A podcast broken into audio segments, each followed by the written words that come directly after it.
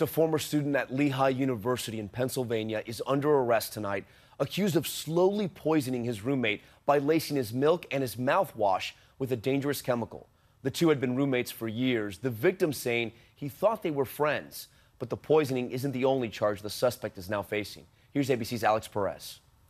A Lehigh University student is behind bars tonight after police say he had been trying to kill his roommate for several months. Prosecutors say 22 year old Yukai Yang from China faces several charges, including attempted homicide and aggravated assault. Authorities say the chemistry major carried out the attempted murder plot inside his dorm slowly and discreetly putting a poisonous metal known as thallium and possibly other chemicals in his roommate Joanne Royal's milk and mouthwash. Mr. Royal experienced extreme pain in his lower extremities as well as severe burning and numbness. Royal, who had been roommates with Yang for several years and thought they were friends, first reported his symptoms to police back in March dizziness, shaking, and vomiting. That's when his blood tested positive for thallium. Back in April, Yang was arrested and released on bail for damaging Royal's television, bed, and desk and writing N word, get out of here in black marker.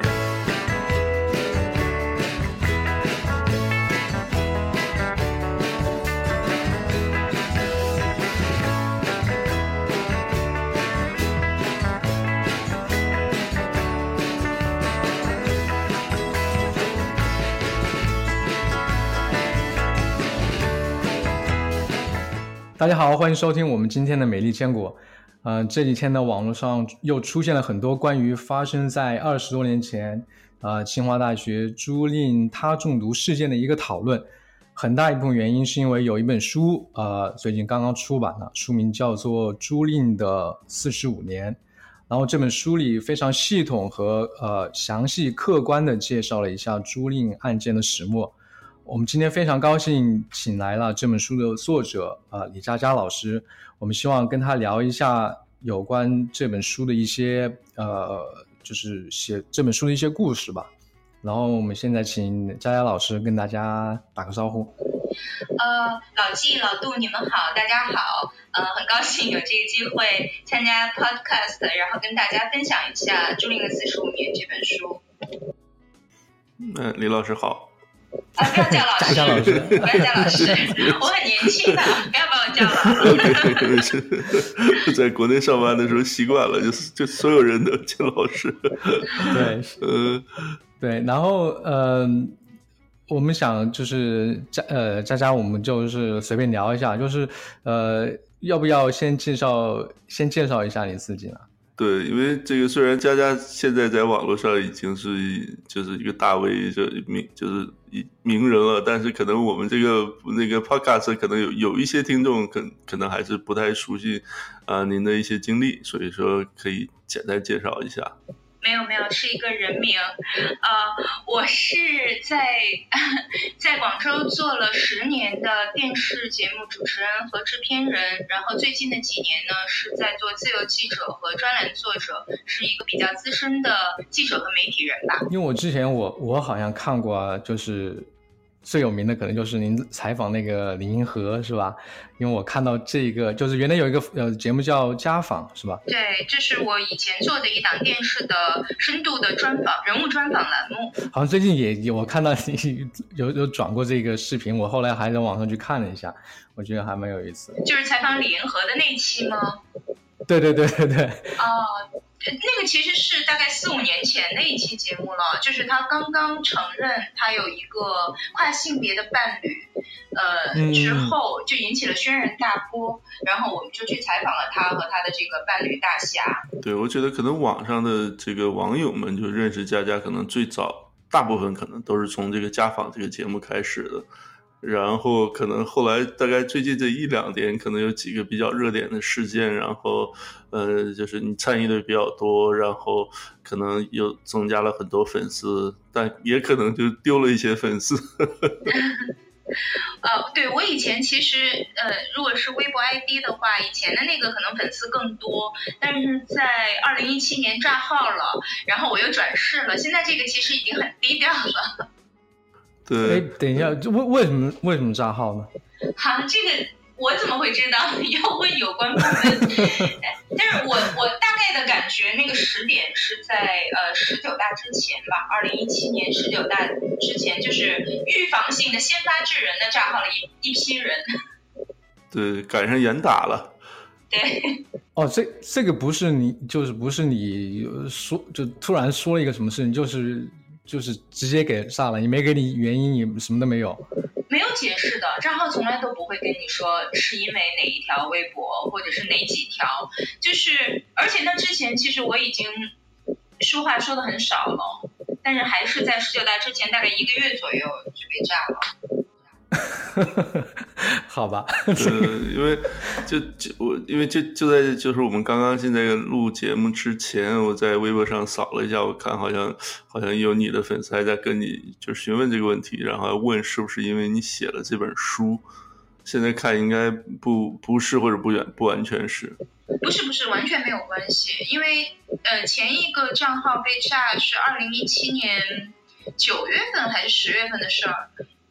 那个时候其实才刚刚开始这个书的工作，也没有任何人知道。在这本书出版之前，我其实基本上没有跟任何人说过我在写这样一本书。保密工作做得非常好，就是可能这个书出来的时候，大家就是也都比较惊讶。对，是也是因为希望保护好朱令一家人吧。那那当时为什么有就是有什么契机让您就是写到就是可以受到嗯两位老人的委托来写这本书呢？呃，我关注、关心，然后介入去帮助朱令也已经很多年了，十几年了吧。然后因为这件事情给我的触动比较深。呃，我就希望能够尽自己的一些努力去帮助这个家庭。那以前更多的，比如说是在网上呃写文章啊、发帖子啊，然后翻译外媒啊，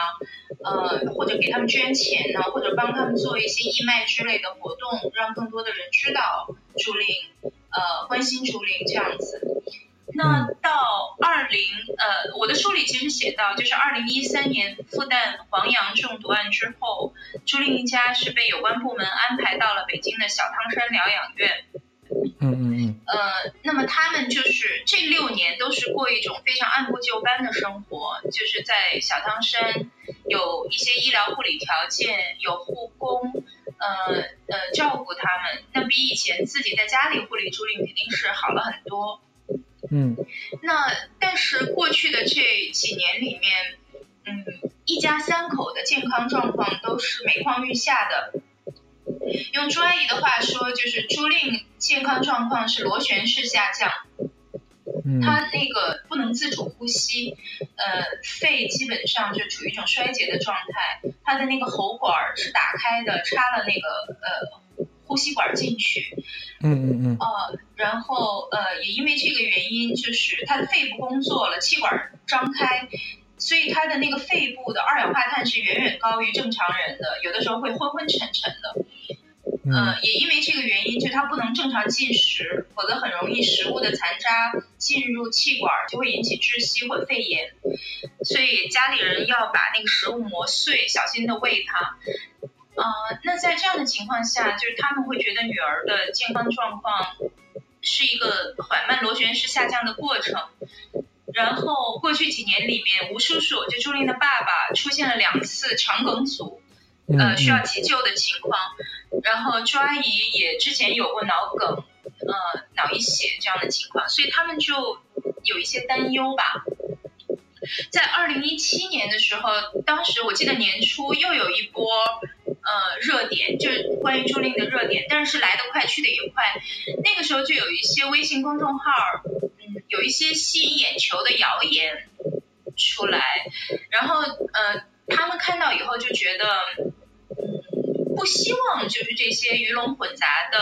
真假，呃呃参半的这样的信息去让别人误解朱令。然后他们就觉得应该有一个更严肃、更客观、完全基于事实的记录。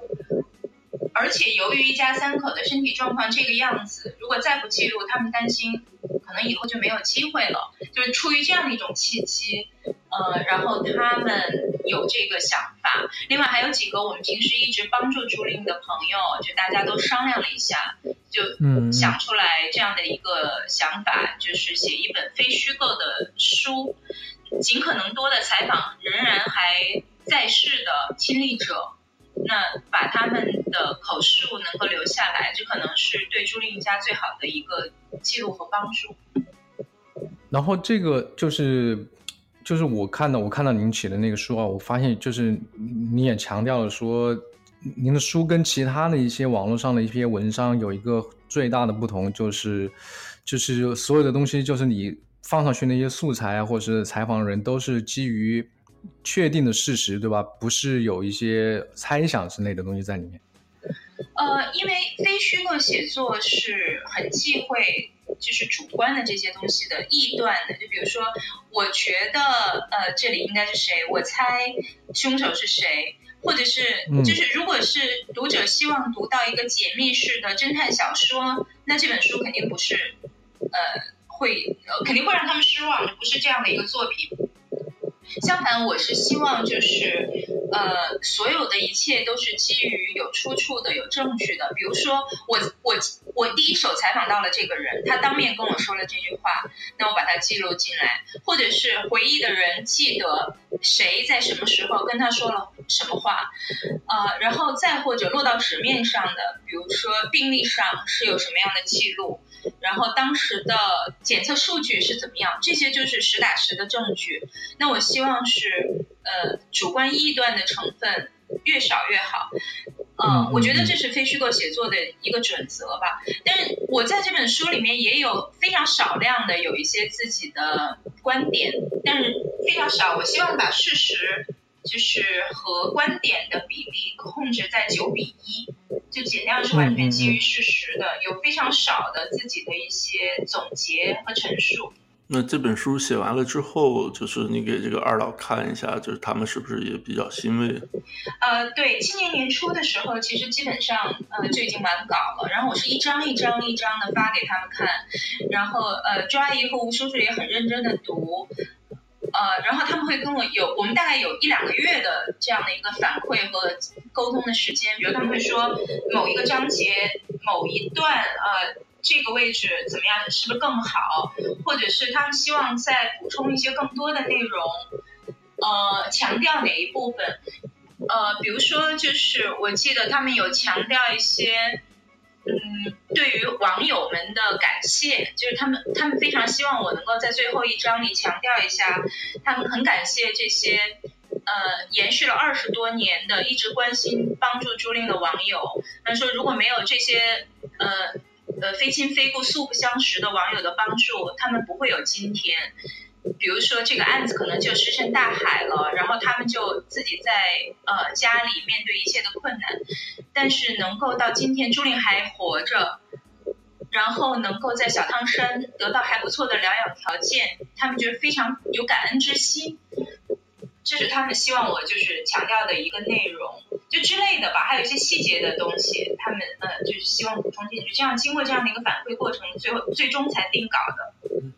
对，因为我觉得就是在阅读你这个书的过程中，就能呃很容易就就能感觉到，就是二老师是这种非常典型的或者老派的，也是比较老实的那种那个知识分子。然后呃，就他们这个对面临这个各种危机的时候，他们处选择的那个处理的方式哈，就是能让人感觉到就是比较老实。另外，同时他们有这个。这种典型的知识分子的那种呃做事的那个习惯，包括这个对这个一些事情的这个整个的，他们自己也保留了很多这个记录。所以说，一个是对你写就可能这些也帮助在你你这个书的这个写作过程中可能也有帮助。另外，嗯，也能够就是帮助这个读者们就还原这个真相，就是非常可信的。呃，这个真相就跟网络上其他的一些谣言能很容易分辨出来。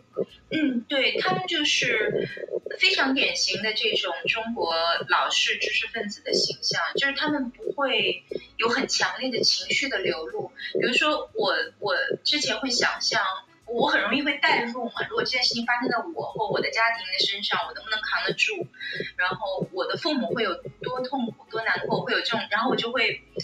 非常非常难过，就就做噩梦啊，然后会哭啊，会有这种情绪。但是你真的去走进他们身边，跟他们相处，你会发现，就他们非常的淡然，他没有强烈的情绪的流露，呃，始终就是。保持一种微笑，保持一种不卑不亢的态度，他会反过来去开导你、安慰你，然后会就是用很平静的语调跟你探讨这么巨大的痛苦和人生的波折，你不会觉得他们是非常怨天尤人的、哭天抢地的，完全没有。所以我觉得在这个过程之中，就是他们也教会我很多，我会觉得，哎呀，我是不是有点太情绪化了？我也应该这样更坚强。呃，更淡定、更豁达一些，我觉得这个是就是他们教会我的一课吧。对我，我我是感觉，我不知道啊，这是我我我随便瞎说啊。我感觉是不是这个事情持持续的时间太长了之后，会对人有一些呃，当那个灾难一下子打过来的时候，你可能会非常的嗯，就是就是整个人会垮掉。但是这个事情持续这么长时间。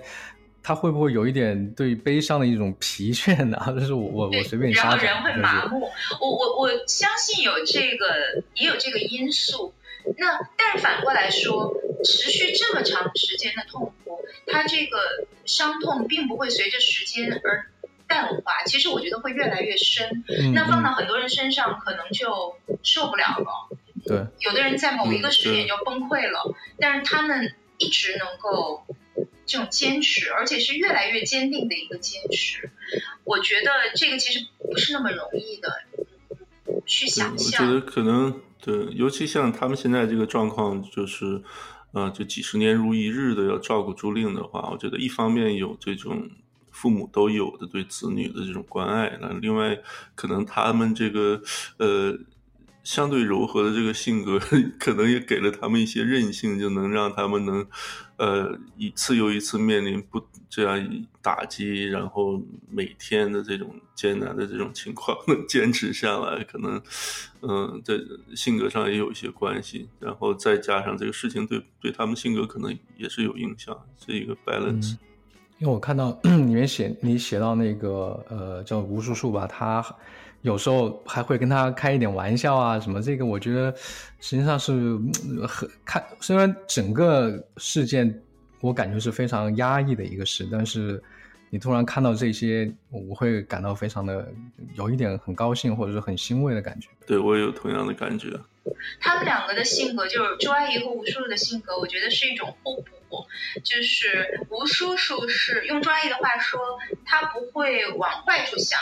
他把事情都往好处想，他是那种特别乐观的，看到就是光明的一面的这种性格。嗯，朱令的性格其实随他爸爸也是这样的。他以前就是呃中毒之前的时候，很少跟家里人说不开心的事情，都是报喜不报忧。性格是特别大大咧咧、没心没肺、很快乐的这样一一种性格。所以一开始父母都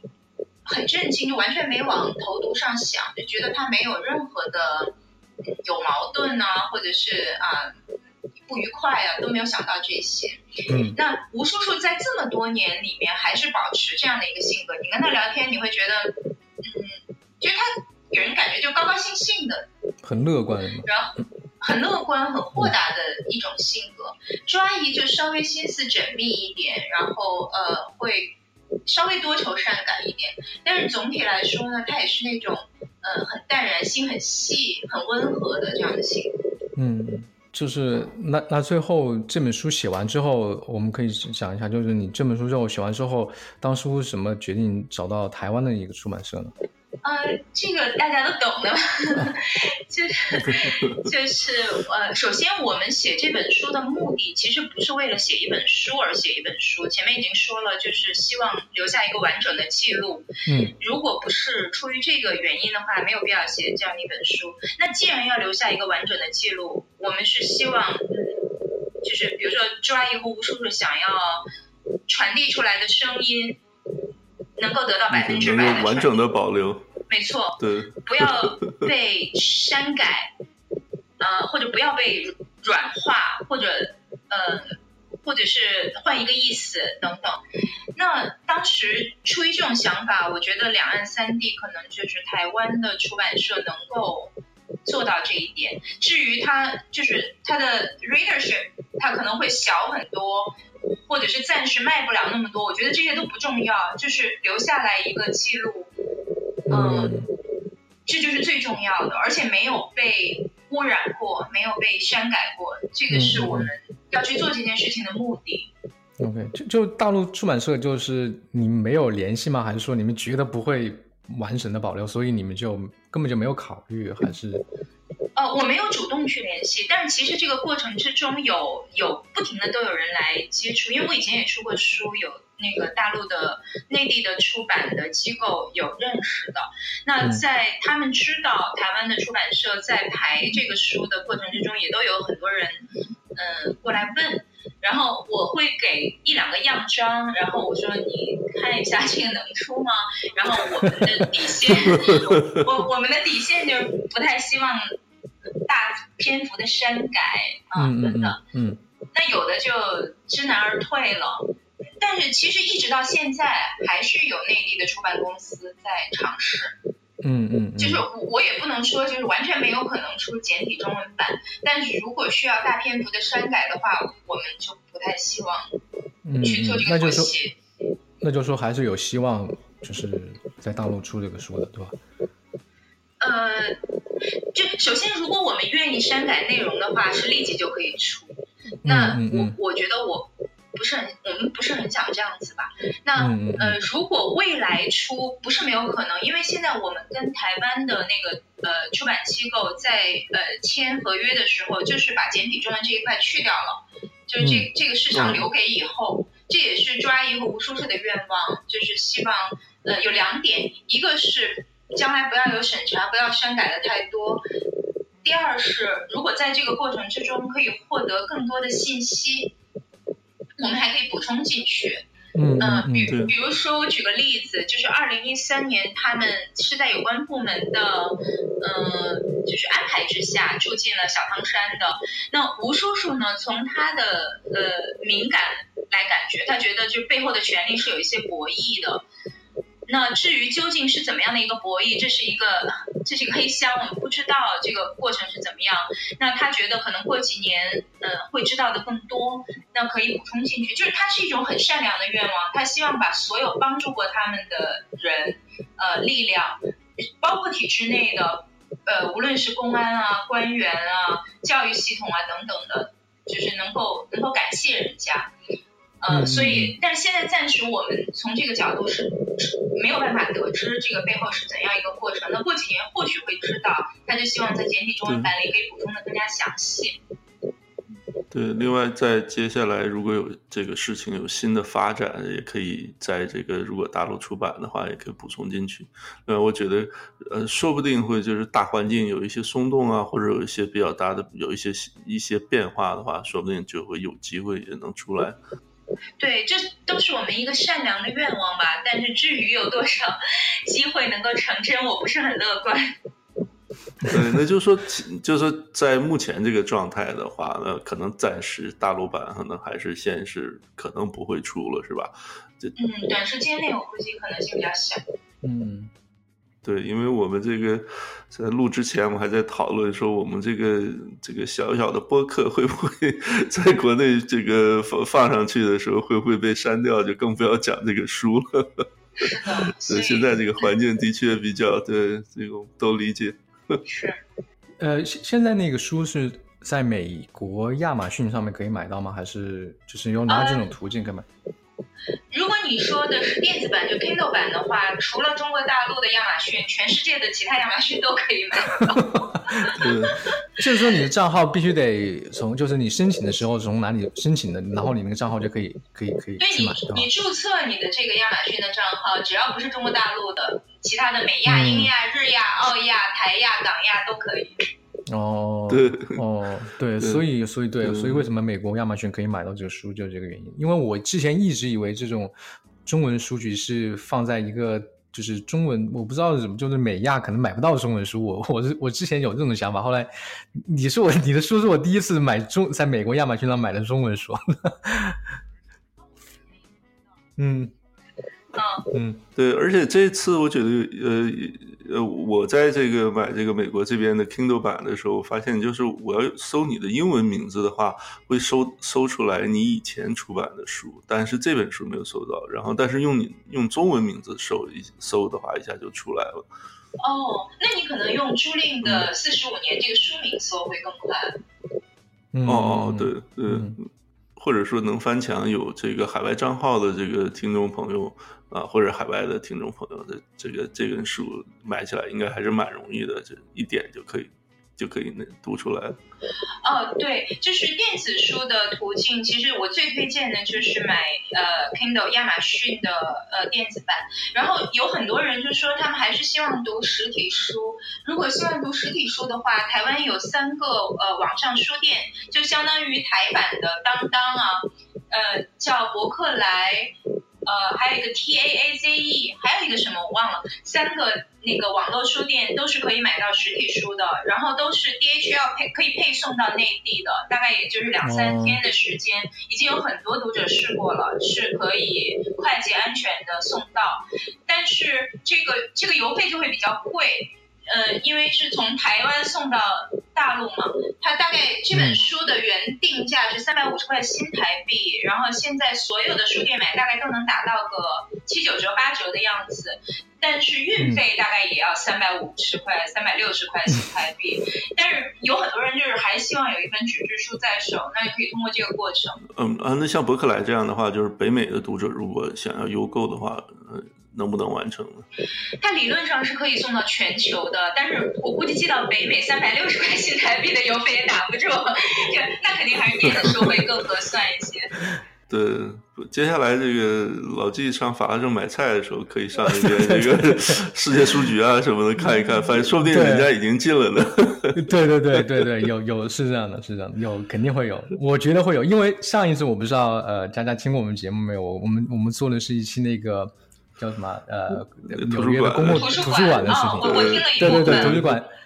对，然后我跟那个馆长，我后来我们聊完之后啊，跟那个馆长讲，我说最近有一本书出来，我不知道你能可不可以引进一下。他说你到时候把书名跟那个就是有个什么编码告诉他，他说他肯定没问题，可以就是可以引到那个纽约的那个公共图书馆里面去。哦，就是他们有很多其他语言的书的是吧？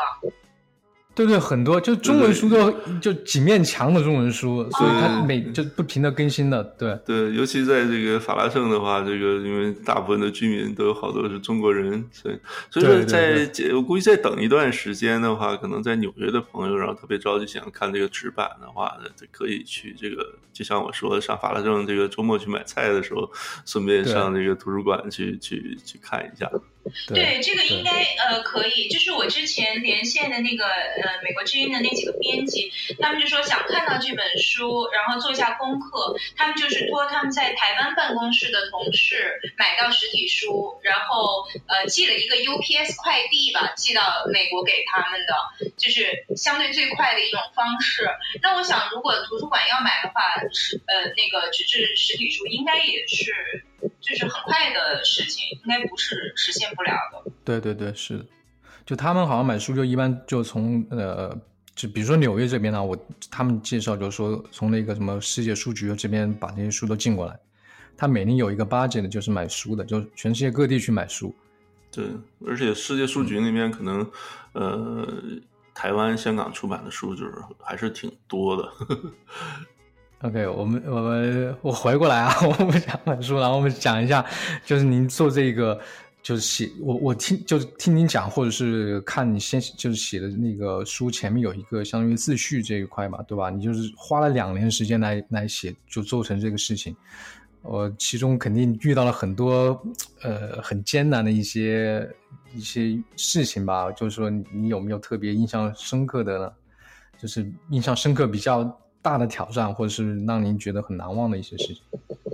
呃，如果说就是比较愉快的、难忘的经历，应该是采访陈振阳。那书里面也写到，其实他是年纪已经很大了，他今年已经八十四岁了。那之前网上关于他有很多的谣言，有说他早就去世了，然后也有说他已经嗯不在国内出了国啊，呃，到美国还是德国去跟儿女生活在一起之类的。那我其实是联络上他，他就生活在北京，跟他老伴儿两个人退休了。但他们俩也是这种很典型的，呃，就是民国时期出生的知识分子，他们的英文、德文，呃，那个底子都非常扎实。然后他退休以后还在发挥余热，给那个社区的老年人讲新概念英语，就是每个星期每个星期拿三天来上课，就是特别。忙碌和充实，然后我见到他，发现他是一个特别可爱的呃老人，就是他很很潮。首先，他很掌握这些新的科技，他用微信啊什么的都很溜 啊。抖音我都不用，我没问你不用他可以用。他会他会发这个信息啊，然后呃打这个微信电话什么都比较熟练，然后逢年过节有的时候我都没想到去给他发一条信息问候，他会主动给我发，说啊感谢你记得朱令啊做这个事情啊什么的，我觉得是一个特别好嗯。特别谦和的一位老人。然后我觉得他特别可爱的一点是，就是关心朱令的这个呃呃一群朋友或者是关心朱令的网友。都会把他捧成是英雄，嗯，就是说是他他是救朱令的英雄。然后我在跟他聊的时候，我说你知不知道大家都说你是英雄，你怎么看？那一般来说，你采访一个人，你问他说，哎，大家说你是英雄，他一般的回答会谦虚一下，对吧？他会说，啊，我不是，我不是，我我我我我算不上是英雄，我只是做了我该做的。一般他这样回答。他说，然后他的回答是，嗯，我确实是英雄，我顶住了很大的压力。我觉得特别可爱，就是他给我的这个印象。然后他是一个很严谨的科研工作者。嗯。他比如说我给他看那个赫敏的论文，然后给他呃问这个关于他溶液还是他盐的这些细致的问题，他会打很长很长的字来回复我，就是说的很清楚。嗯。然后同时他也会有一些就是感性的地方，比如说他回忆到他当年因为。就是等于是跨级了吧，就不是他的职责范围之内，但是他自己做主帮朱令做了这个检测之后，其实是被单位穿了一些小鞋的。嗯你知道中国的体体制内机构特别忌讳这个。嗯，就被提前退休了那种。他也不是提前退休，他就是确实到年龄了。但是呢，一般这种科研机构里面不会就一到年龄就让你退休的，你一般是可以再多干个几年的，就没那么。急切，但是他就被马上就要求退休，然后他们的领导呢就怪他惹麻烦了，就是呃，就是他提到这些，他也会有抱怨，他也会有这个呃一些就是你觉得有点小情绪在里面，我觉得这些都很可爱，就是很真实，所以他是一个非常真实的人。嗯，那这个过程就是呃让我觉得。很开心，就跟他的这个交流，也可以从他身上看到就有血有肉的真实的人。呃呃，挑战呢就是，呃那一边的，就你知道这个，嗯，整个这个事情分两个阵营嘛，一个是朱令这个阵营，一个是对方那个阵营。那个阵营没有一个人愿意接受采访，就是。呃，各种努力，他们都不愿意说话。然后，呃，打给那个清华当年的老师，他们的辅导员，就是第一次接了电话，一听“朱莉”两个字，马上就吓得就把电话挂了。哦，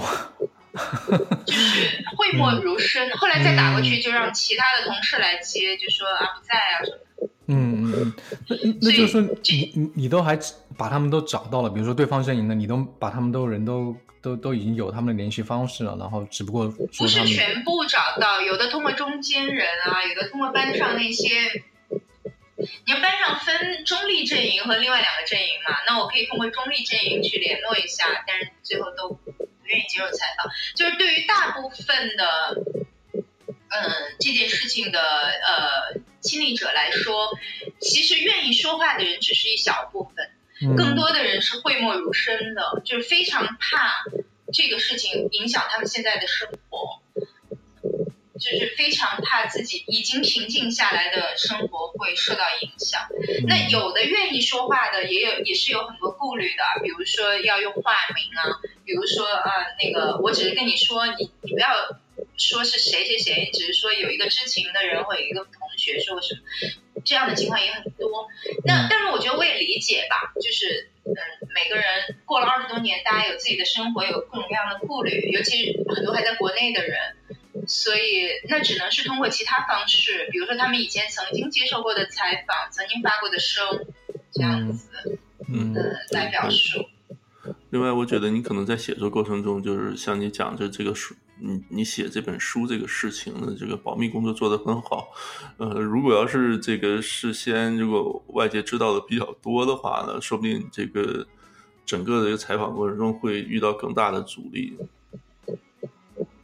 对，就采访的过程还是保持了一个比较低调，尽量少让别人知道的，呃，这样的一个一个策略吧。然后跟那些他以前的同学啊什么的聊天，我们也都有一个共识，就是呃，就低调，不要让更多的人知道。他们也都挺配合的。嗯，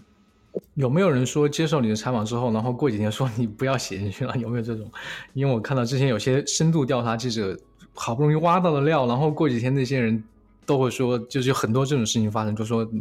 你不要再写了。有一些是说完之后，他有顾虑用真名，他就过来说能不能换个名字，然后嗯，我说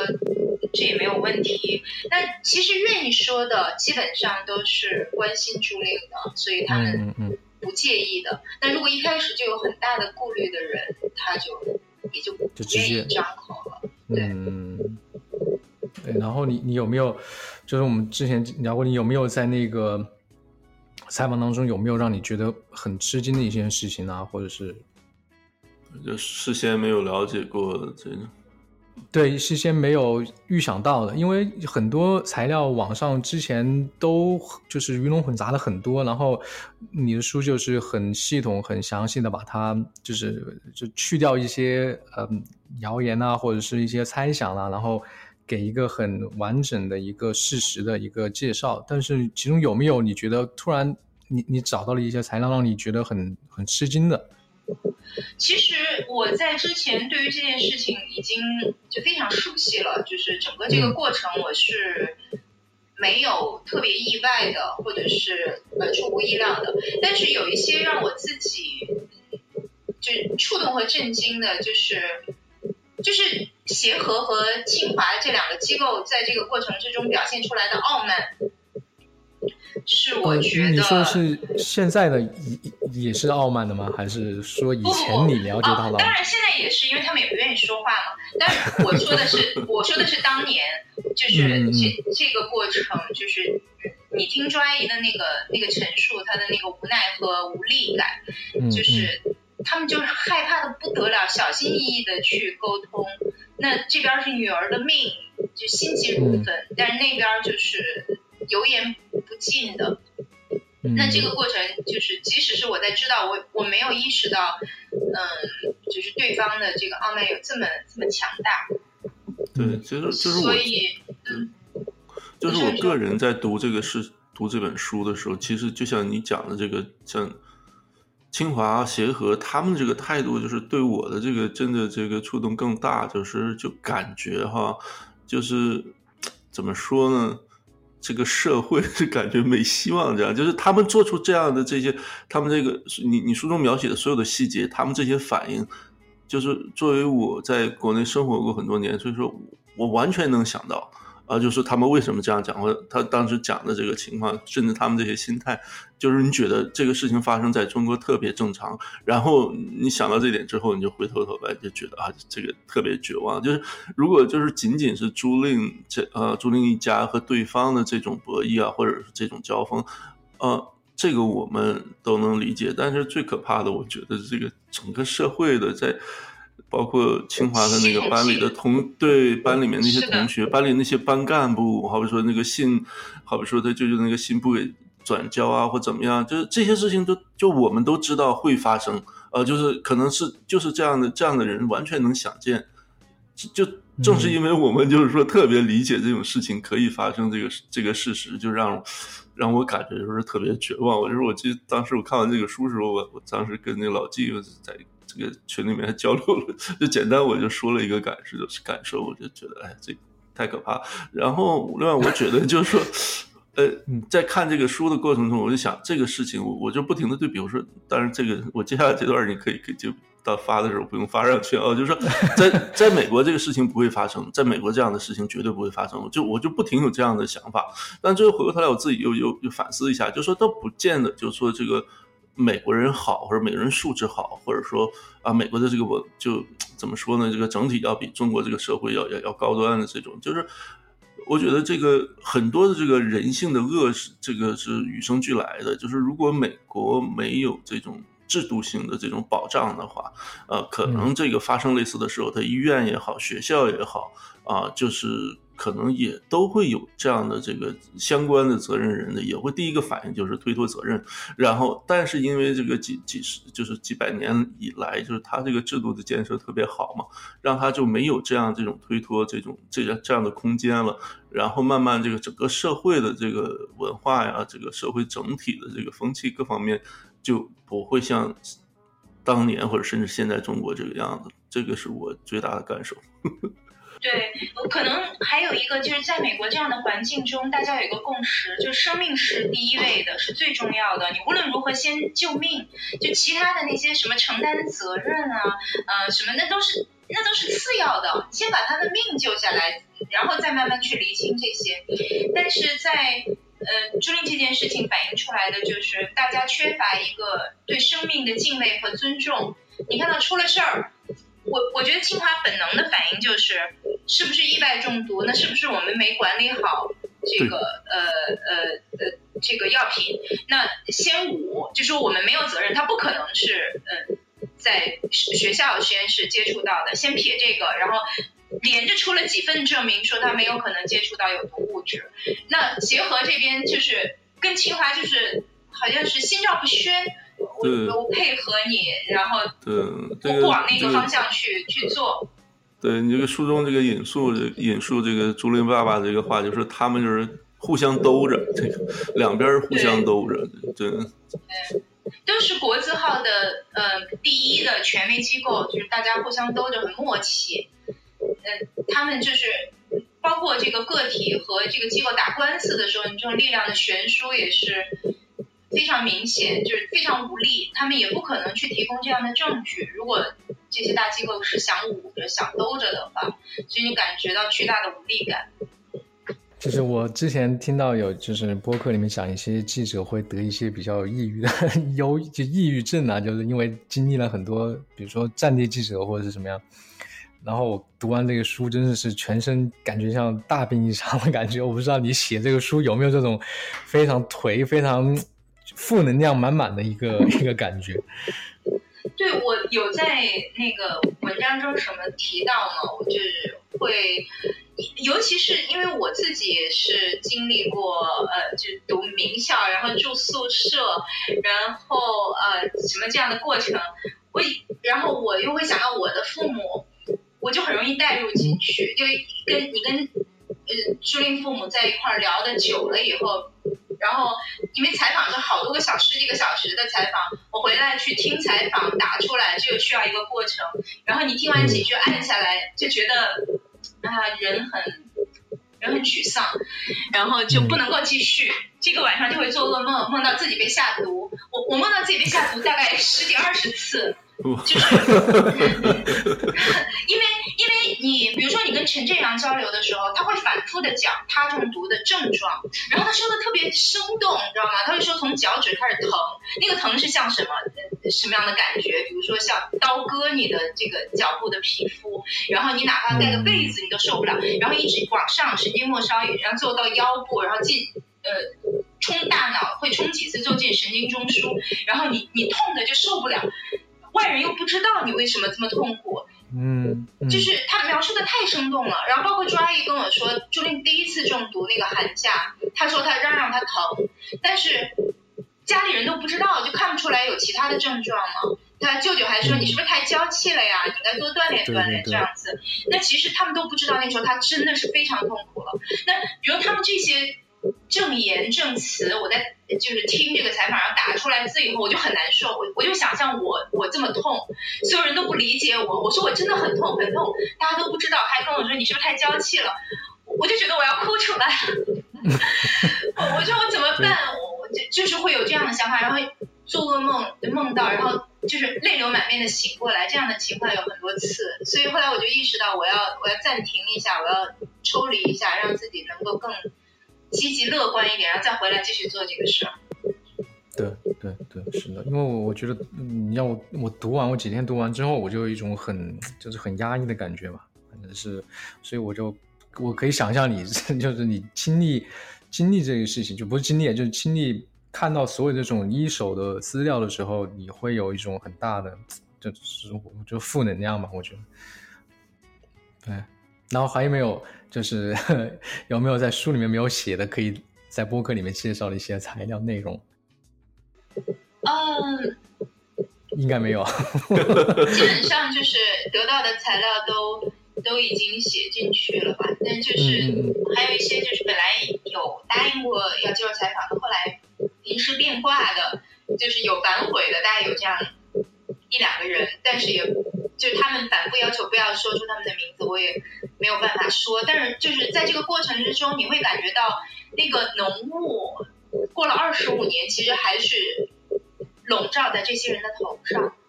就是他们还是没有办法自如的去去去跟你打开心扉。我不知道这个过程要多少年才能实现，但是我估计要很长时间。对，我觉得有的时候你讲到这里，我就突然想，可能，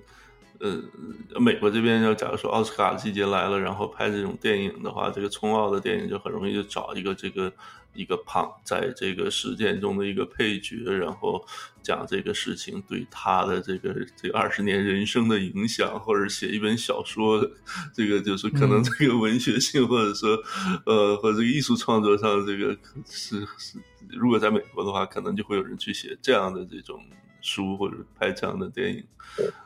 啊，其实虚构的作品已经有好几部了。就是呃，在美国有一个用英文写作的华裔作家叫李逸云，你们应该可能也知道，他其实很出名。他跟哈金一样，就是只用英文写作。他在二零一四年写了一部小说叫呃《Kinder Than Solitude》，其实是就是基于朱令这个事情的。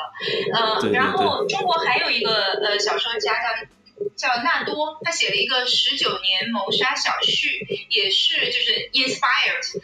by 朱琳的故事，但是呢，就是虚构的作品。都有很多问题，就是它完全是作家的想象，它可能跟这个事实已经对完全是两回事儿了。而且就是一般这个虚构的作品里面都会加入一些情杀呀这些呃这些因素，呃，包括我不知道你们知不知道有一个范冰冰主演的电影叫《他杀》，曹保平的电影，其实也是基于这个的。呃，本来今年就要公映了，但因为范冰冰的问题被推到了明年。哦，那这个电影也是，这这个其实应该还挺火的，我估计明年出来的时候会火一下。他杀用的是女字旁那个第三人称的他，但是他其实谐音是他读的这个他，然后。他黄轩是男主角，然后他也是他把贝志成和朱令的当年的男朋友黄开胜这两个角色融到了一个虚拟角色的身上，就黄轩这个。但是你知道，所有的这些虚构的作品，就是最大的问题就是它不是基于事实的，它是经过所谓合理想象。那朱令的家人是其实很不喜欢这样的呃虚构，比如说呃加进一些桃色的情情杀的部分，争风吃醋的这样。的东西，所以也是出于这个原因，他们希望我写一个非虚构的，就先让大家知道基础的事实是这样的，那其他人的发挥，呃，是就是完全虚构的发挥，对，就不怕这个虚构的这个作品去影响这个呃对事实真相的还原了。是的，是的。嗯，对，你说到这儿，这个李宇云，我突然想起来，李宇云是北大生物系，好像生物系毕业的。对他，他很可能就是，我觉得他这个年龄是当是不是这个事情发生的时候，他可能也是在校的。我觉得他这个年龄上来讲，可能差不多。嗯，呃，差不多，他应该也是七三年生的吧？那跟朱琳是同龄人。不过他是北大的，他他可对能是北大嗯熟悉清华的情况，但是他跟朱琳的姐姐是呃系友，朱呃吴京也是北大生物系毕业的。嗯，黎云挺神的，就是他是生物系毕业的，然后到 L 啊去读生物的，是微生物的 PhD，然后中间 drop 掉了，然后开始去写这个用英文去做写作，然后写成了，而且他是坚持自己的作品不翻译成中文的。对，而且坚持不用中文写虚构作品，而且他写的非常成功，他拿了好多奖。对，我那天我我我都我有时候去书店看书嘛，嗯我就看到那些那些他写的短篇对，每一次都是收录在什么《纽约客》最佳什么对，当时青年对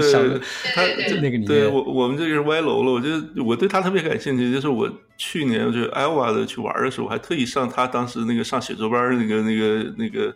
那个楼，包括他那个经常去那个书店还去看了一下。就当时他好像这个转这个转写作的时候，那个当时好像学校说你这个母语也不是英语，所以说你刚开始的话不能写，就是不能到虚构写作上这这这个班上。然后结果他去只好去上那个非虚构写作的班，结果他上这个班的过程中，就在纽约客上就发文章了，然后第二说第二个学期就转过去了。但是他前一段时间好像他出了一个非虚构的书，然后讲他自己好像也是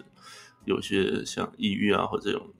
哦，因为他的儿子，他的儿子自杀了，这个哦对，这个他的影他的响很大儿。子，嗯，对，就是对于作为母亲来说，这是一个就非常巨大的打击。她大概在嗯经历过这个事情之后，她就决定把自己的真实的感受和这个过程。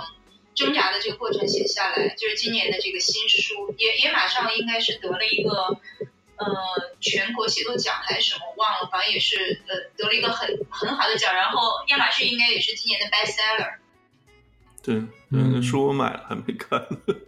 就是他比较遗憾的就是他他很坚持，就是这个书不要翻译成中文，然后要不然的话，我觉得国内的读者就可能对他也会更熟悉一些，包括他以前他写那个长篇也都是讲讲文革背景啊这些，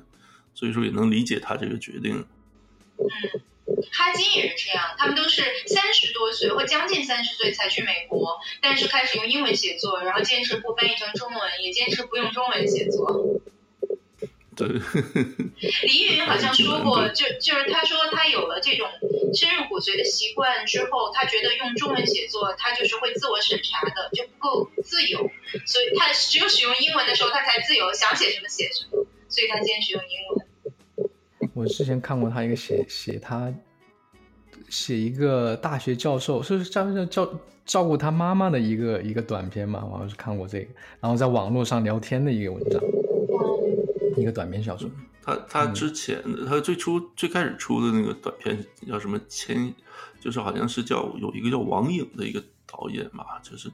拍独立电影，然后拍成电影，然后还呃得了奖，但是那种就是非常小众的那种电影。哎，那个那个朱令的这个案子有没有说拍成那种纪录片呢？就除了《东方时空》以外，呃，如果是新闻类的纪录片，那就是出不来，是就是大家可以理解的。独立纪就没录片也没有就是国国外的那些投来来做嘛，就是呃，据我所知，现在应该没有。其实就是嗯这、这个还是一直有一些审查和限制的吧，就是嗯，就是很难。首先你很难去接触和去拍，嗯、第二呢就是怎么播，这个也是个很大的问题。那如果没有办法跟观众见面，投资就收不回来，所以纪录片，嗯，我我估计短时间内会比较难吧。嗯，对了，说到这儿，我突然想起来，就是像你，就是这么多年跟这个朱玲家人这个一直保持接触，包括最近这个写这本书的时候，就是，呃，你你自己是不是也就是也有一些类似影像的资料还有个保存？我就想现在可能拍纪录片什么可能没可能的，是就说不定有一天可以啊，或怎么样，就是就是万一像老人的呃年龄比较大，就多留一些这种影像的资料。呃，我我跟他们在一起的时候有拍一些朱阿姨的影像的资料，然后拍一些他们的照片，但是其实总的来说，他们还是不是很希望被拍这个照片和影像，因为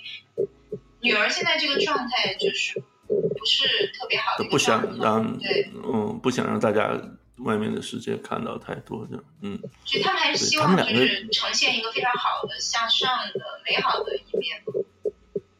对，嗯其实可以鼓励两个老人他们自己，好比说用手机做自拍啊什么的，有一些想要说的话呀、什么的，就反正先保存一下，像日记一样。他们其实就很忙，从一睁眼到睡着，你知道有一个生活完全不能自理、行动不自主的重病病患要照顾，这个是压力非常大的，就是你没有那么多的时间去去去忙活别的事儿。做这些事情，嗯，对，我那个书里也写到，嗯吴叔叔连就是没有压力的，呃，自在的吃一顿饭都是奢侈。他们俩人都不可能一块儿出去吃饭，就是要排班儿一样。你付，你可以出去吃十五分钟，你回来，那我在这儿盯着，就这样。而而且他们又不放心别人去照顾，就非要自己亲力亲为去。现在医院里面有护工已经好很多了，以前在方庄那个家里面的时候，真的是完全靠两个人。就说到这儿，就是我一个问题，就是像小谭山这种安排的话，就有没有就有没有可能就突然给中断了或怎么样的，或者说现在我们至少应该能保证以后一直会这样。哎，这个就是我们担心的，就是其实你想想，有关部门把他们安排过去，这是一个维稳的考虑，就是希望我我让你们安享晚年了，在这儿给你们护理和医疗条件，但是你们就别闹，别闹腾，对，不要给我弄出来舆情，这这是很简单的言下之意嘛。那你比如说你。就他们就是也会限制记者去采访啊什么的，就是要求你们不要，首先不要接触外媒，第二不要呃多接受采访这样子。那所以这就是我们担心的，如果在国内出一本简体中文版的书，然后影响力又很大的话，会不会造成他们不能继续住在小汤山？所以也是希望低调，这是一方面。那嗯，另外就是这个护理条件其实是非常好，他们也也是得来不易。那还是希望他们一家人能够在那里嗯安享晚年呢。那所以就嗯嗯，我估计如果有人要去拍纪录片或者拍电视节目，这个就目标太大了，可能会对他们对，嗯，这个影响不太好。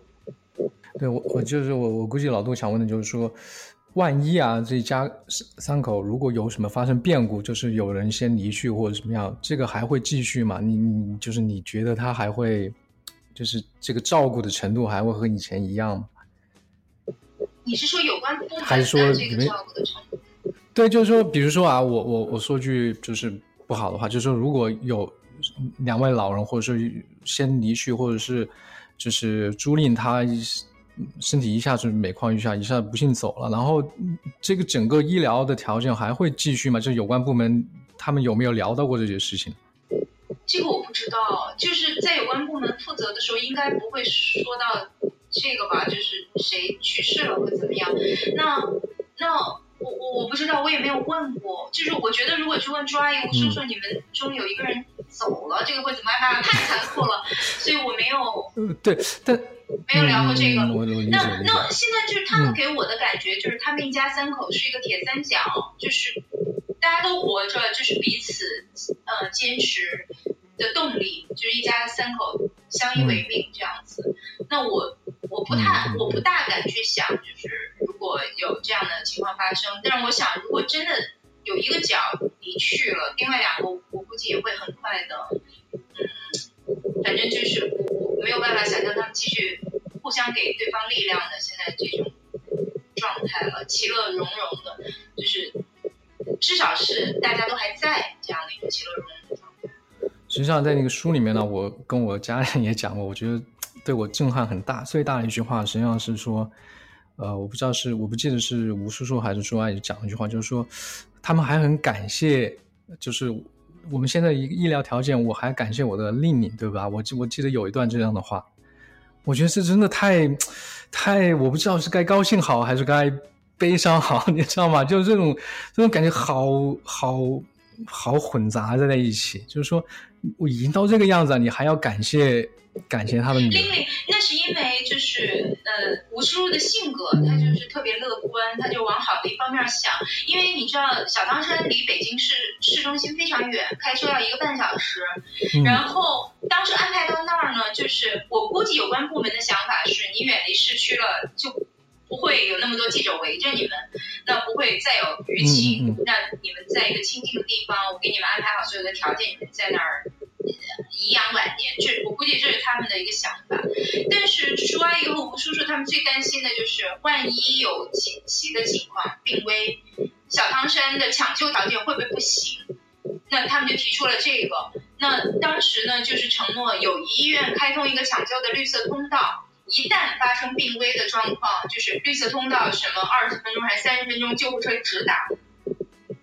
那有了这个承诺，他们住过去了。但是这几年里面，吴叔叔享受了两次急救绿色通道，就是他肠梗阻之后，就危及生命，一下子病危，两次都是在绿色通道的救助之下送到友谊医院，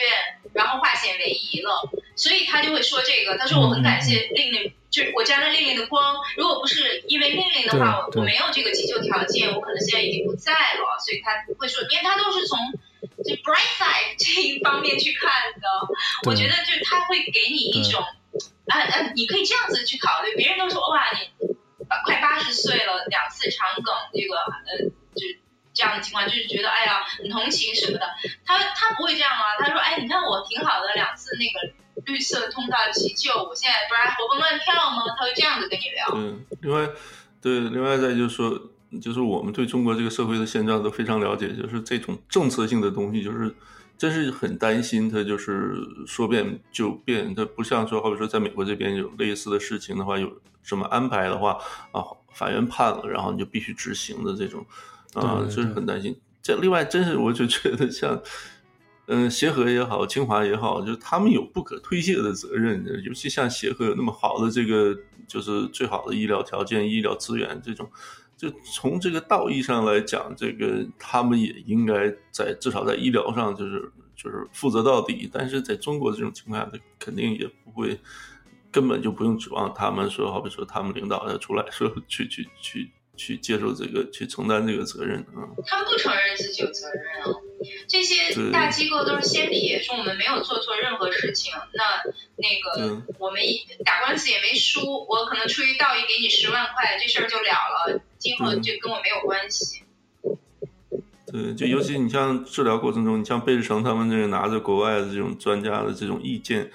去上去去找他们这个这个。主管的医生也就不去接这个东西啊，但是这些事情真是太令人气愤了。这这在美国的话，那不至于给他告破产了吧？这这天价这个天价赔偿肯定是有的。是的，是的，就是如果在美国的话，可能有两点不一样，一个是制度性的保障，一个是你有司法，呃，有司法体系可以就是。保护你这样的一个普通的公民个体挑战这样一个大的机构，而且正因为你力量的悬殊，所以可能获得的赔偿就是天价的，就就能补补偿你遭受的这个不公义。那在中国，你知道这些权威机构，他最恨的或他最不高兴的就是你挑战他的权威地位。他就说我们协和是这个领域最好的，你一个毛头小伙跑来就指点我们，干扰我们医疗，这反而让他更不高兴。就是这也是就朱令家一直谨小慎微的原因嘛，就是觉得协和已经是最好的了，能住进来就很不容易了，不能得罪这些大夫们，不能让他们不高兴。对，而且我有的时候我觉得，这个当时涉事的这些医生真是还是有问题，因为我我我在国内我在医院也工作过，其实绝大部分的医生他有一个基本的同情心在那里面，就像他们这个这件事情上。涉及的这些人真是哎，让人摇头。对，是。我估计是也是，我不知道怎么说。可能对，也有。而而且我我我我再说一个题外的，我就是跟聊天呢，就是说，呃，我觉得朱丽颖家还是比较，就是还是有一点背景的，对不对？就是还是还是有一点背景，就就这样。如果你要碰到那些。很多人都没有，对，就是就没有这个机会的，对吧？那那就这就埋下去了，这个整个就如果要是完全就是一介草民的话，那可能这个后果就更难以想象。对，是这样的，就是你看到，呃，这个个案其实也很特殊，就是首先，对方就嫌疑人这个背景就不用说了，那呃，朱阿姨其实做了一些对比，比如说后来又发生过好几起中国高校里面的学生投毒的事件，噼里啪啦都破案了，然后那个投毒人都呃受到了法律的惩罚，对，那么很显然那些人是没有。这样的背景的，这是其一。其二，朱令一家不是平头老百姓，他们是北京的，呃，父母也都是高级知识分子，他外公也呃身居很高的位置。那这样在讲所谓关系，嗯的社会里面，他还能够起到稍微起到一些抗衡和博弈。你看到这个事件还一直不会完全沉下去，然后在一层一层一层一层的这个角力之中。他们也有一些呃自己的筹码，但尚且是如此。那如果是普通老百姓，或首先如果不是北京的，第二如果是平头百姓，那你就更就是可以想象会是怎么样了。对，所以这个也是 我觉得看完之后就是很很那个很揪心的一个一个部分的。另外，这个书读完了之后，就是说，就我们就都会想，就是就是你你对。佳佳，你对这个事情就是关注了这么多，写了这本书，然后你现在想，你觉得这个事情最后会是一个什么样的结果？有没有就是说，真是凶犯伏法那一天啊？或者或者说这个事情有一个我们觉得更令人满意一点的结果呢？有没有这种可能？或者说，呃，另外我也想知道，就好比说，呃，像朱令父母的话，他们现在在这个事情上，就是可能已经看得相对淡一些了。但他们是不是也有一点点希望？还是希望有一天，这个给他们一个公道？这样？但朱阿姨肯定是，他们当然肯定希望是真相大白，真凶伏法。但是，嗯，就是之前朱阿姨一直说，她此生还有两个愿望，一个是女儿可以恢复健康，一个是就真相大白，呃，真凶受到法律的惩罚。但是她现在已经就不说这两个愿望了，基本上都很渺茫了嘛。嗯。我个人的想法，我觉得短期内不可能有太大的改变。至于未来，比如说再过个十年、二十年，就是当时涉及这个案子的权力中心的人都不在了，那会不会有翻案的可能？我觉得会有这个可能。那所以我这个书的最后一句，我说是愿我辈呃再生之日。能够看到真相大白的那一天，那我觉得这个还是有希望。不过我觉得啊，这个就这个这个案子，它有些证据都已经丢掉了，那最后怎么来？就是即使有人说这些话，但是没有物证，你怎么来最后来得一个结论？也也很难得到这个吧？除非有人说。亲口承认了，但是即使亲口承认了，在现在的中国法律体系之下，单口供是没有不能定罪的，就是尤其是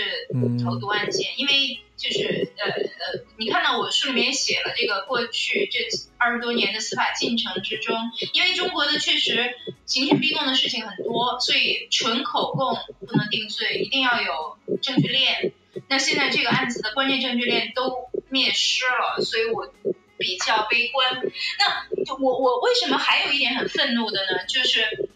其实之前第一次失窃的时候，还有一些相关的证物是没有丢的。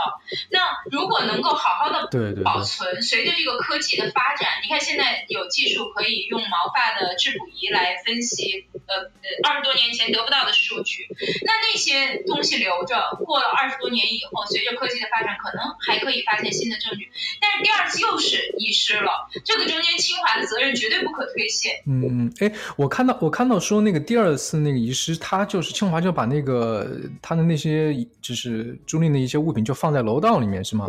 对。他为什么没有？就是为什么没有好好好好保管起来呢？这个你怎么能就就放在楼道里面？这个我觉得也很奇怪，因为这个比非常重要的一个物证呢。就他的动机是什么，你也很难去推测，但至少你看得出来他们很冷。嗯嗯，就而且他们那个时候就是很想朱令赶紧退学，很想把这个麻烦赶紧甩掉，就是对朱令家人的态度都特别差，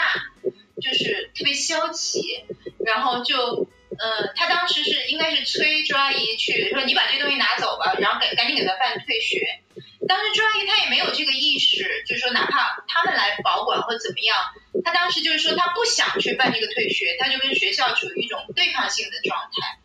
那也是这样的一个，当然也没有留更多的心眼想到这些问题，结果就造成所有的物证完全遗失了。所以从司法的角度，其实我不太乐观。嗯，能够能够怎么样？那除非是，就是从得到一个真相的角度，会不会过了二十多年以后，有一些有良心的人出来说，哪怕凶手自己不出来说，比如当年侦破的一线民警出来说，说他们掌握了哪些证据，或者在审讯，呃，那个谁孙维的过程之中，他说了些什么话，那至少能够给大家提供另一个视角吧。对，那当时是讲了。他就是审讯的是八个小时是吧？当时应该是至少有文字记录的，而且他是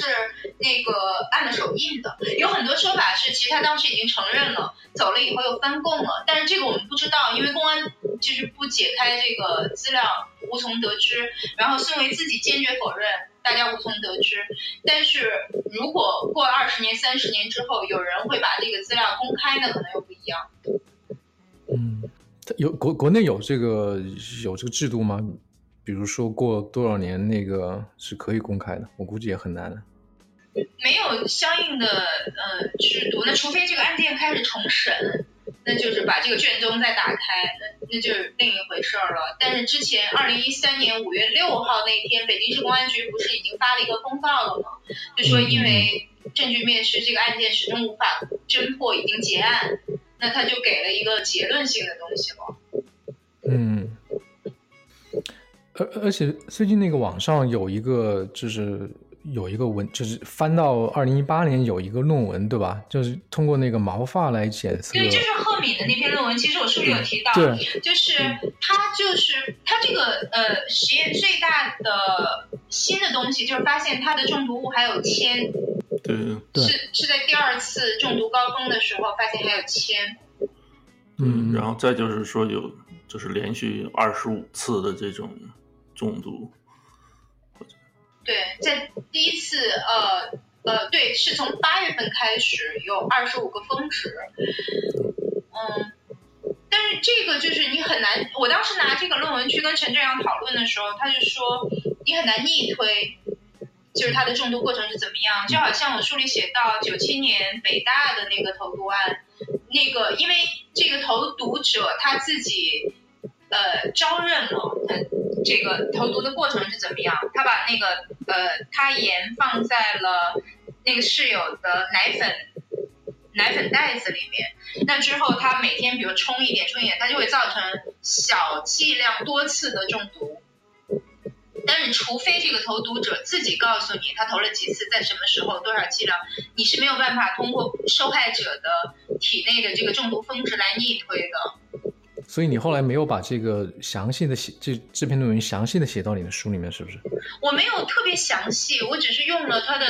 实验结论，就是呃，首先是小剂量、小幅多次的中毒，第二个就是第二次中毒的时候还加入了铅。那这两个是就是可以确证的实验结论，我把这个加进去了。然后这个关于这个论文结论呢，前两天网络上有些文章，然后就是当时像贝志成啊什么也转了，但是开始转了之后就是流行一下，然后马上好像就又被又被删帖了啊，就提到这个 相关这个论文和这个实验结论的一些文章就陆续就都没了。呃，微博上那个帖好像还在，但是微信的那个原文没有了。但是我对于就是那个微信的公号说这个铅不是有人投毒的，而是因为朱令自己在喝中药，他投入的是他的中药罐儿，造成呃他铅中毒。其实这个我不是很同意，就是这个事情我跟童呃童宇峰就是朱令的同学，现在在加拿大做教授的，当时是他把这个论文给我的。他跟赫敏认识，然后我们有讨论过，我们的感受都是应该是铅是故意投毒的，不是朱令的中药里面含有的铅。因为你想，就是呃那个公众号的给的那个依据，就是第二次中毒，它和铅的峰值是基本同步的，所以是它应该是投进它的中药瓶，中药本身含有铅，所以造成两者一样。但这个就是你你很难得出这样的一个结论。首先，呃，它的那个铅的峰值是呃。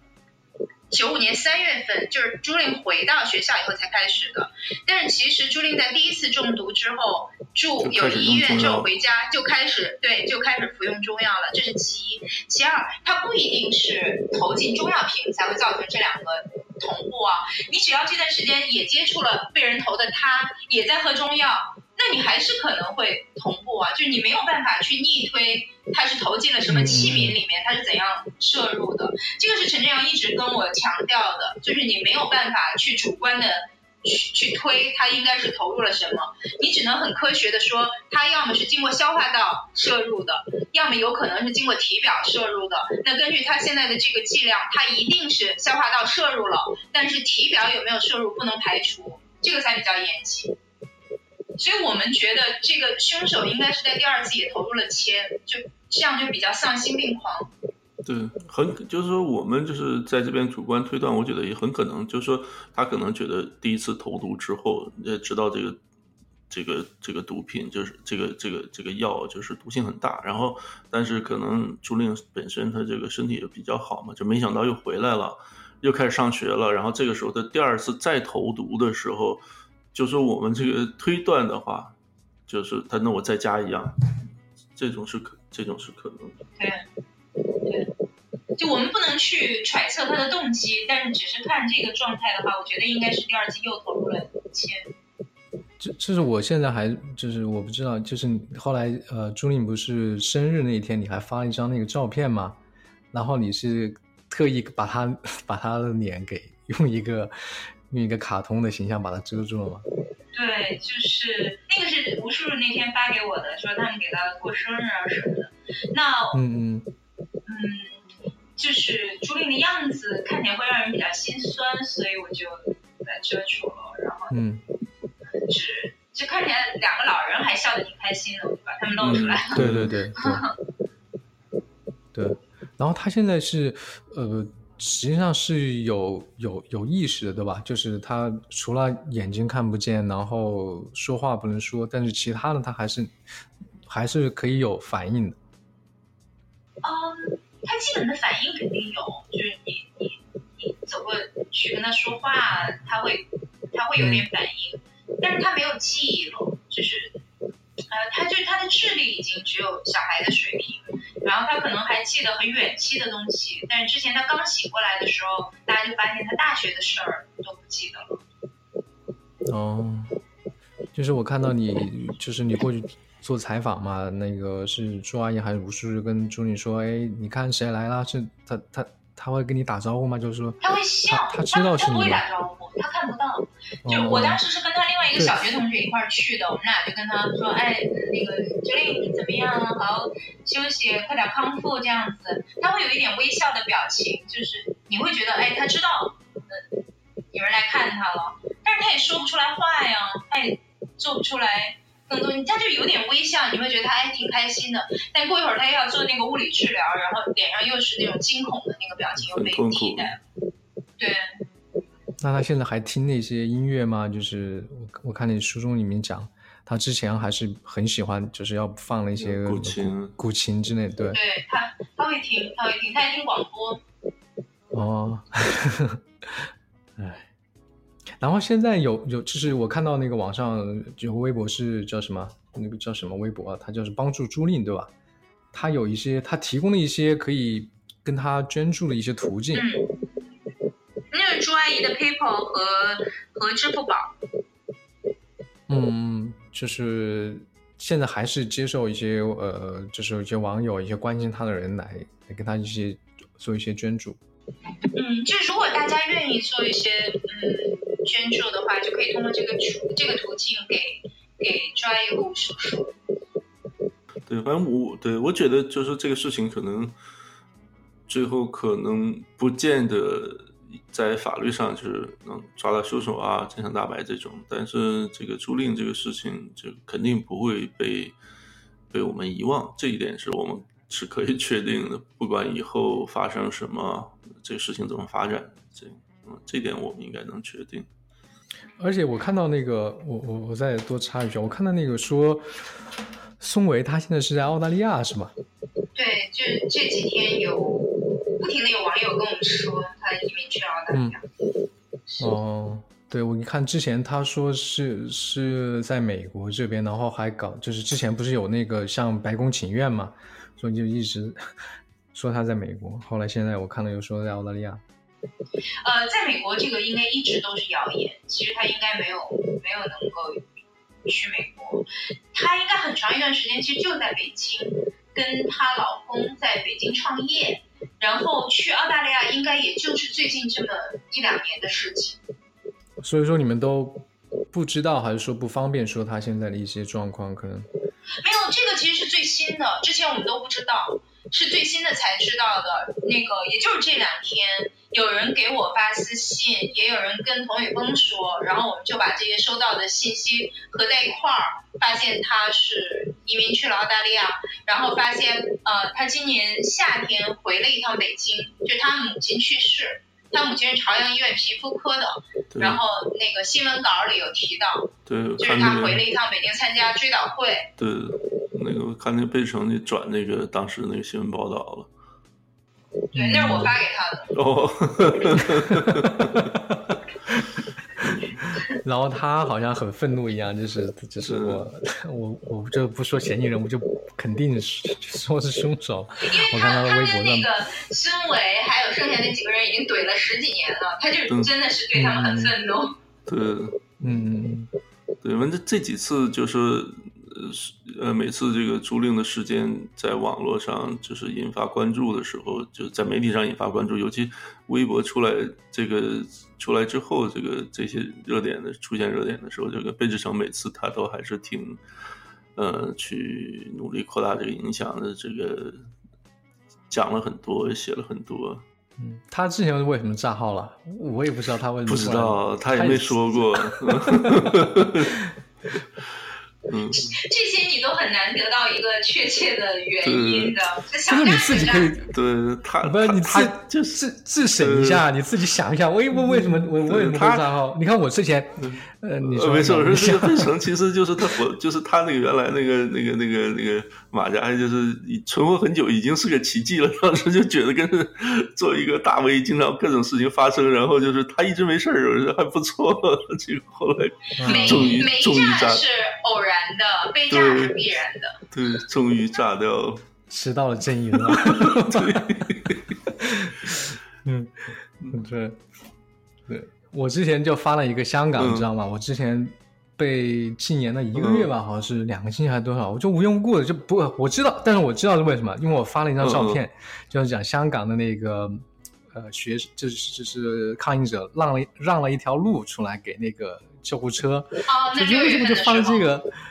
呃，对对对，我就发了一个，我什么都没说话，我就贴了一张图，然后突然啪一就跟我说你你被禁言了多少？我我好像也是大概一个月还是两个月那样，就是有过一次，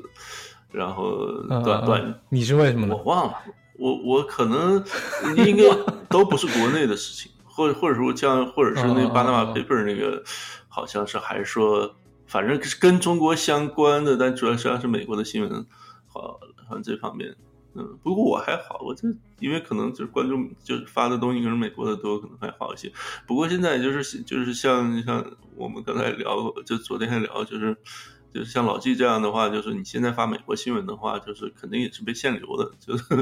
就有的时候你就你就刷那个 timeline 的话，就刷不到。对对对，那个那个新浪的一些技术很很多的，我都 而且他们都不统一，知道吗？他们那个技术是不统一的。你你干脆说啊，我我我提到什么东西，你要把我删掉，或者是你不让我看到。但他有时候是不让你看到，有时候是直接删掉，有时候是就是过半个小时又给你又又给你恢复了。他那他他他他他好像就都没有统一这个这个审查制度，我觉得。或者是它分为很多层次，呃，很多敏感层次，很多个 levels，然后它根据你这个内容来给你判断你是属于应该被哪一种应对的，就是个人定制化 来给你 应对。嗯。对，我看到有些东西，我我讲了就删了，或者别人讲了删了，我的我都没删，或者我是讲了我删了，别人没删，那他他都没有很统一，我觉得是那个你你给个统一的标准，我也服嘛，对吧？OK，差不多了吧？然后佳佳，你想不想讲一下你你你陷入网络风波被左右围攻的那个 心路历程呢？哦，这个其实我也很习惯了，就是这么多年都很正常。就是其实我嗯，就是不是一个特别立场先行的人，或者说我还有一些我自己的准则，就是我是真正相信嗯人人平等的。就是不应该是根据立场，呃，来决定你对一件事情的观感。比如说，同样的事情，你你你反中，你反共，所以只要是他的敌人的敌人就是朋友。我我不这么想，我觉得只要是人就应该得到充分的尊重。这是我就是你要说呃，所谓大家呃，就是过去有人呃呃。攻击啊，或者什么，就是在在过去这一两个月里面，就这样。我在六月份的时候，对于这个和平示威是非常支持的。我当时也发了那个那个所谓摩西分红海，他们给救护车让路，这个这是一个让我感动的地方。第二个是他们呃示威者离开的时候，去主动清理垃圾，那个把就现场嗯。都清理的很干净，一尘不染。就这样的细节是能触动我的，就是他们会去考虑别人，会为别人考虑。我不但表达我的诉求，我也去考虑，呃，别人的感受。那我觉得这是真正的高素质。我要追求的价值，比如说那些所谓的普世价值，应该是这样的。那到七月份，嗯，我就越来越有一些 concern，我觉得这好像不是我希望看到的一个追求。自由民主的运动了。那最一个对我来说的那个触动点是在机场，他们围堵那个老人，嗯，那那一次，就是我觉得太像文革了。嗯。而且因为我们在广州这么多年，就是他们那个说粤语的那个那个那个攻击性的那个词语，就真的是我觉得不可接受，那那些辱骂。然后，但是我就是开始有一些怀疑，所以我就发声了，批评了。然后就马上就有很多人出来出来蹦出来攻击嘛，就大家就是就说你不可以批评他们，因为他们是啊抗议者就怎么样。然后到后来就暴力愈演愈烈，那我就觉得我不能够就双标，我不能说。嗯嗯，因为他们打着这样的旗号，所以他们哪怕是针对无辜的平民，或者是完全合法的商家去打砸抢烧，我都要支持。我觉得这个是有悖于我我相信的这些价值和信念的，我，所以我才会去谴责暴力。我我才会去发声。如果你就是你可以去判断别人的，就就是我们追求的民主自由是什么？难道不应该是首先是包容吗？就是包容和我们看法不一样的人。我们追求的言论自由不是大家都可以说话吗？有免于恐惧的自由说话。你怎么能说是你同意我我就让你说话，你不同意我我就打到你不能说话？那你和你反对的，你跟 CCP 有什么区别呢？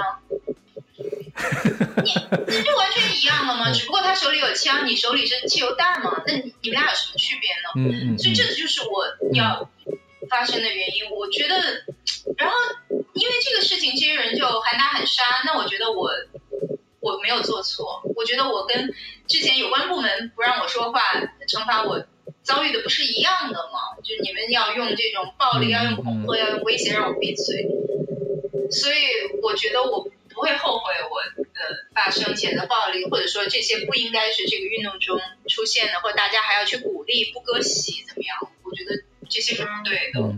然后我也很不喜欢他们这个非黑即白、非此即彼，就是你敢发生前的暴力，你就是被收呃收编了、招安了，就打的人就拿了 钱了，这这算什么辩驳方式，对不对？你泼脏水、扣帽子。就是我觉得，就是像像我跟老七，像我们也关注你，就是就是也很久了，在网上。但是我觉得，可能大概今年之前，好比说，嗯，就你有没有觉得，就是今年就连续几个事情，就让你的这个粉丝也好，或者是这个同道也好，可能会有一些有一些变化。就是我觉得可能以前的话，这 个就是可能就是好比说意识形态也好啊，或者是立场也好，可能可能大概都比较一致的，就是或者说跟交流的人啊、粉丝啊，可能也都比较一致。但今年连续几个事情，你可能嗯，就包括因为就两个事情嘛，一个是那个刘静瑶的事情，Me Too 的事情，一个是香港的这个事情。就首先我当然是 liberal，我是呃呃赞同平权的，赞同。我我我我说我赞同平权，我不想给自己贴女权的帽子啊，我只是说我赞同平权，然后我赞同言论自由、新闻自由，这些都是毫无疑问的。但是我不会说是我打的这些旗帜就是完全不看事实，我就先站定一边，站定一个立场，然后不管发生什么，他我我这边的人不管是杀人放火我都支持，然后是我对面的人。呃，不管怎么样，我都反对。我不是这样的一个人，就我还是会根据嗯不断呈现出来的事实去修正我的看法。那可能这样就会让一些相对极端或者说站定立场毫不动摇的人比较不满。嗯，那我觉得这也没关系，就我不需要，我我不需要跟别的人在所有的事情上保持高度一致，这也不可能，对吧？你这话出来，只有 CCP 才能要求你所有的党员在所有事情上跟这种党中央保持高度一致，那不可能啊！那我是完全能够包容有人跟我意见不一样的，大家可以好好讨论。比如说你不同意我以前的暴力，你就出来说，你觉得这些暴力为什么是可以接受的？你给理由，这我觉得是没有问题。然后蹦出来说你以前的暴力，你就是站了高墙，你就是那个呃呃公权力的帮凶，这算什么辩驳方式啊？嗯嗯嗯，就扣帽子，对啊，扣帽子不讲逻辑的呀。你你反对公权力没有问题，但是你现在把你的嗯暴力施向了比你更加弱小无助的老幼妇孺，毫无还手之力的，然后其他的商家，他们没有做任何伤害你的事情，你就可以用这样子的暴力去伤害他们，那你和你反对的公权力已经没有区别了呀。就我觉得这都是很简单的逻辑。那那我觉得就是我不会说站定我的立场，就一定要坚定的走下去，然后要求我的粉丝或者什么我的朋友一定要跟我一样，不然就绝交。那我我我我就狭隘至此，他们和他们反对的人没有区别了。那那就是所以我觉得这个过程中其实也不是个坏事儿，就你说有一些人是脱粉啊，啊，但是也也会有一些人。因为这个而就是更加欣赏我，会更加支持我，成为了更好的朋友。这这都是一个动态的过程。嗯嗯，就是我觉得可能是不是就是京东那个事情之后，就是可能第一次可能就好比说，呃，有一些以前的这种志同道合也好，或者说立场比较相近的人开始突然开始转而攻击你了。然后这这次这个香港的事情之后，可能就更愈演愈烈了。是当时你自己的这个突然面临以前就是好比说这样网就是志同道合这个战友突然一下对对开始攻击你，你你当时你是一个什么样的一个心理状态呢？就然后老杜老杜是想跟你取取经，他可能有这样的经历。其实其实我 们其实我是你取取经，你你你当时是怎么应对的嘛？呃，我是我我是不应对，我 就我就就我觉得就是我基本是两种人，一种是完全不认识的人，就是网网网络上的这种就是完全不认识的人，然后来攻击你的话，我觉得就是我觉得我我一旦应对了的话，那就就相当于给他一个存在感了，完全彻底不理他了，他一点存在感没有，他是最难受。然后剩下一些就是以前的朋友的，就是好比说甚至线下的就是。见过面吃过饭，或者是是甚至就是感觉是有深交，然后突然开始骂你了，然后觉得毕竟朋友一场，呃，就这种就是毕竟朋友一场。我说那你骂我，那我最多不理你算了吧。而且就是呃，就是虽然你不是我朋友，但是还有一些共同的朋友，这这算了，这这 这是我。但是我像我们这种，就是就就就跟你那个面临的这个火力比起来，可能就差，但是不可同日而语。嗯，我就所以说我感很感兴趣，一个就是你自己当时突然面对这样的一个火力的时候，你是一个什么心态？另外的话，我也是想夹带点私货，就是我始终觉得，包括我跟老季的交流，我就觉得可能是不是右派更是就是我们两个是右派，但你你你是 liberal，这个这个这个是我们这个，但是我我们一直觉得，包括我们自己的一些经历，都觉得，哎，是不是至少一部分的右派可能会更更宽容一点，或者是很多左派都特别不宽容。哎，我觉得其实贴标签可能太过于简单粗暴了，就是左派里面也分。极端的和更正常的，对吧？我我其实是一个比较温和的人，我在所有的立场和观点上都不会走极端，而且我都能够容忍，就是跟我呃观点不一样的人。这个包括以前，其实，在被炸号之前，我主要是被小粉红们、爱国小粉红们攻击啊。这个我觉得我也是一样，就是我的批评是出于一个希望他更好的态度，呃。不是像现在很多人走的那么近，比如说，你看现在有一些左派动不动就说中国人或内地人是有原罪的，然后必须要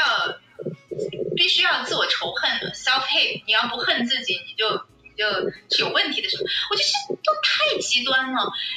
你你说你是一个 liberal，你说你呃支持平权，然后你就说自己的种族是有原罪的，低人一等的，这算什么？支持平权，对不对？嗯，所以就我觉得他们的逻辑是不能自洽的。那经过这些事情以后，我就会有一些反思，就是无论你持一个什么样的观点，走到极端都挺可怕的。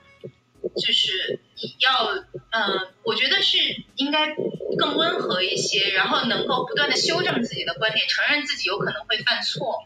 是。比较重要的。那至于被这些人攻击，其实对我来说影响不大，就我已经习惯了。就只不过以前是被另一个群体攻击，现在换一个而已。对，在小粉红的海洋里已经锻炼过了。对我，我觉得他们都是一体两面的，就都特别极端，然后不能说理，动不动三句不到开始骂人。那我觉得他们其实就是他们对于共呃，对对 CCP 是一种批判的继承。完全是一体两面的，就只允许自己这个声音，对面的声音就就就是先骂你，再威胁你，让到你闭嘴为止。那我觉得其实他们跟自己反对的没有什么区别。那在这个过程之中，呃，我也会不断的去反思自己，那是不是我过去也会有一点太嗯抱定一个立场之后，就是没有看到其他的声音中间的合理的地方，就我会去。去反思自己，修正自己，我觉得这是一个比较好的过程。就是比如说，我我在过去很支持香港嘛，因为呃，我我们在广州也经常去香港啊，对香港很有感情，对文化什么很有感情。然后在过去的时候，比如说我有一个上海的闺蜜，她在五五六月份的时候就跟我说，她说你有没有意识到香港现在有一点呃 nativism。就本土主义、排外主义，然后他他说，我觉得这个挺可怕的，就是除了在他们追求自由、民主，或者是呃呃保留这个地方的自由的这些元素以外，然后我当时就是无条件的、条件反射的为香港辩护。我说没有啊，我不觉得呀，我觉得那个我没有受到过任何歧视啊，作为内地人。然后我说中国。不同的地方也有地域歧视啊，上海也有啊，什么什么，就这样本能的去跟他 argue。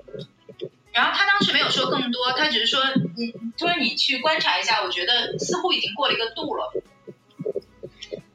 那到后来到七月八月的时候，我就意识到他说的是事实，就是你会发现这种本土主义已经就不加掩饰了，而且越来越多。就只要是你是内地人，甚至只要你是说普通话的，哪怕你是新加坡人、台湾人、马来西亚人、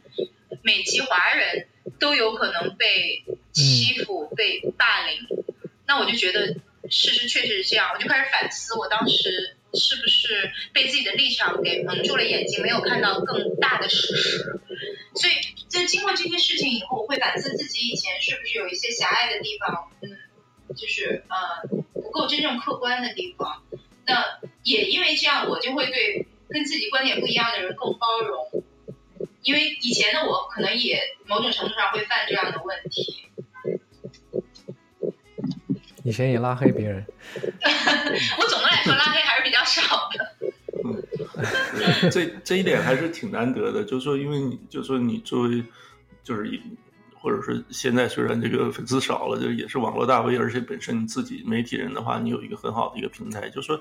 就是你江湖上是有名号的人了，然后呢，你自己就是你的立场观点对于事物的判断啊，你你自己能够呃这个有一个变化，就我觉得很多人都会说，处于你这样一个地位的话，那就什么都不变了，就这就是这种就能能变化能。能不停的思考，自不停的反思，这一点其实挺难得的。对，你要自己去观察、去判断。比如说，我当时看到这个围堵老人的，那我知道这不对，我我不能够去违背自己的底线去为这些人辩护。那我当时就是委婉的，我我先写了一篇英文的专栏给《South China Morning Post》，就是说我我是用一种非常委婉的口气，就是说这个，嗯。这些屠龙的少年要注意自己不要变成恶龙啊，像尼采说的不要变成 monster。然后我写了这篇英文的文章，在 Facebook 上就好几个朋友跟我马上就 unfriend 就绝交了，还有人恶语相向，就是就是连这么温和的口气都不能够接受，然后就是说你不能够批评他们一丁点。那我觉得是绝对是有问题的，就是说白了，就是哪怕帮派里面如果有有这个小弟做了过分的逾越家规的事情，还要被惩罚的，你们这样合抱都不割席，一定是有问题的。而且我们明知道这个是不对的，那如果真的是为了希望好，那应该是允许批评的声音的嘛。所以那个时候我就意识到，就是任何事情走到极端都不是一件好事儿。但是我看到有一种说法，就是说，这这是很很多人就说什么鸡蛋啊、高墙啊这种理论，就是说你可以，就是你你，那你怎么看？就是说我可以批评一些暴徒，对吧？那我对香港就是，比如说警察这一方面，是不是你的声音比较弱一点呢？还是说就是你的批评的声音比较弱一点？所以这个导致别人去来攻击你，就说哎，我可以批评鸡蛋，可能批评。我不同意这个所谓鸡蛋高墙的理论，就是。我觉得这个太二元了吧，就是现实社会中是非常复杂的，不是就是非黑即白的这个二元论的。什么叫鸡蛋高墙？那你那你说用砖头砸死那个七十岁的老人，他是高墙吗？你点火点着一个五十七岁的阿伯，你打当街打一个大月份的孕妇，他们是高墙吗？他们是比你更弱的鸡蛋呀。就像我说，这些壮小伙子，他们有硫酸，有铁棍儿。有汽油弹，有打火机，他们面对那些毫无还手之力的真正手无寸铁的无辜市民，只是跟你观点不一样，他们还是鸡蛋吗？我不同意，我觉得这这是相对的，对啊，那你而且再说白了，你如果真的要搞革命，你去对付真正的全副武装的公权力，你对付这些手无寸铁的市民。其实他们是，他们才真鸡蛋好吗？还有就是所谓货币及妻儿去欺负警察的孩子、妻子，嗯，这些人是高墙吗？我也不同意。然后对于警察暴力，所谓 police brutality，我坦白说我不是特别认同，因为我采访过西方国家的这个警察，那个呃，就是在种族冲突之中的那个那个那个情况，我知道。西方国家的警察是怎么执法的？坦白说，我觉得香港警方一直到现在都是相当克制的。就是我我可一定会有个别的个案，我承认可能会有问题，但是香港的法治至少到目前来说还是比较完善的。你像二零呃一五年的七警案，我其实专门写过中英文的专栏，赞赏就是当警察就是。克制私刑打人的时候，香港的呃司法制度马上能够对他们施以相应的惩罚和警戒。那所以总体来说，我不认为就是所谓的警察暴力到了这么严重的程度。我觉得这里面有一些夸大的成分和 fear mongering 的成分，我不认同。嗯，所以我不觉得这是所谓鸡蛋和高墙的关系。然后用这样的一个简单的二元逻辑去套所有的事情，我也觉得太简单粗暴了，也也完全不符合事实。现在很多时候已经变成了示威者对于其他的普通市民，但是跟他们持有不同政治观点的市民的威吓和暴力，这不存在任何鸡蛋高墙的问题，这就是鸡蛋和更弱的鸡蛋，甚至是全副武装的鸡蛋和一碰就碎的鸡蛋。我觉得和平的示威什么这些都没有问题，这也是我一直对香港就是喜欢和有感情的原因。就我觉得他们公民素质特别高，然后嗯，就是愿意勇敢的去表达自己的诉求，为自己的权利去抗争，这都是我以前就对香港很有感情的原因。但是你看在这几个月里面，就就以前你会觉得他们不愿意给别人添麻烦嘛，所以才要扫垃圾啊，所以才给救护车让路。但现在他们能把那些地铁站都烧了、砸了，然后把那个中资的或者他们认为是蓝营的餐厅砸到不能营业，然后去私刑那些普通的市民或者是说普通话的大陆人，那我觉得我没有办法再继续替他们辩护了。我昨天还看到一个新闻，说什么那个警察结婚都不照相了，对吧？那个有些说的是那些婚庆的照相的，他都。拒绝跟警察拍婚纱照，然后呢，搞了一些内地的一些呃摄影师，而且他们经常去闹警察的婚礼，去撒那个冥钱呢，对对对，然后去放哀乐，你说这种是人干的事儿吗？你说的我好害怕，我我明年初会去香港。赶赶紧赶紧恶补恶补广东话，现在。那你你你用口音一听就知道了，你就说英文好了，不要说说日语，这个说日语最会打。那不一定，是前不久刚打了一个日本游客，因为他会说日语嘛，他们以为他是大陆人。哎，嗯，好吧。对，我想会，我我到网上去，我看那个怎么办那个叫什么记者证，对吧？是不是可以办那个记者证啊？所以好像是说很简单办，港币就可以办。对对对对，我就穿个马甲就够了，就就就保一下，就左右。对，就代表我们的，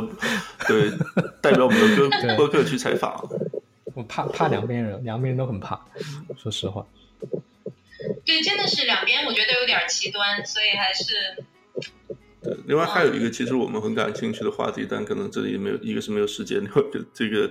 可能还要做更多的功课去讨论。就是我觉得这个事情，就之所以就是这个分裂这么严重啊，两边就是就是我跟老纪在我们这个博客里最感兴趣的一个话题，就是这个西方媒体的偏见。但就是说，媒体在这个指整个事情过程中，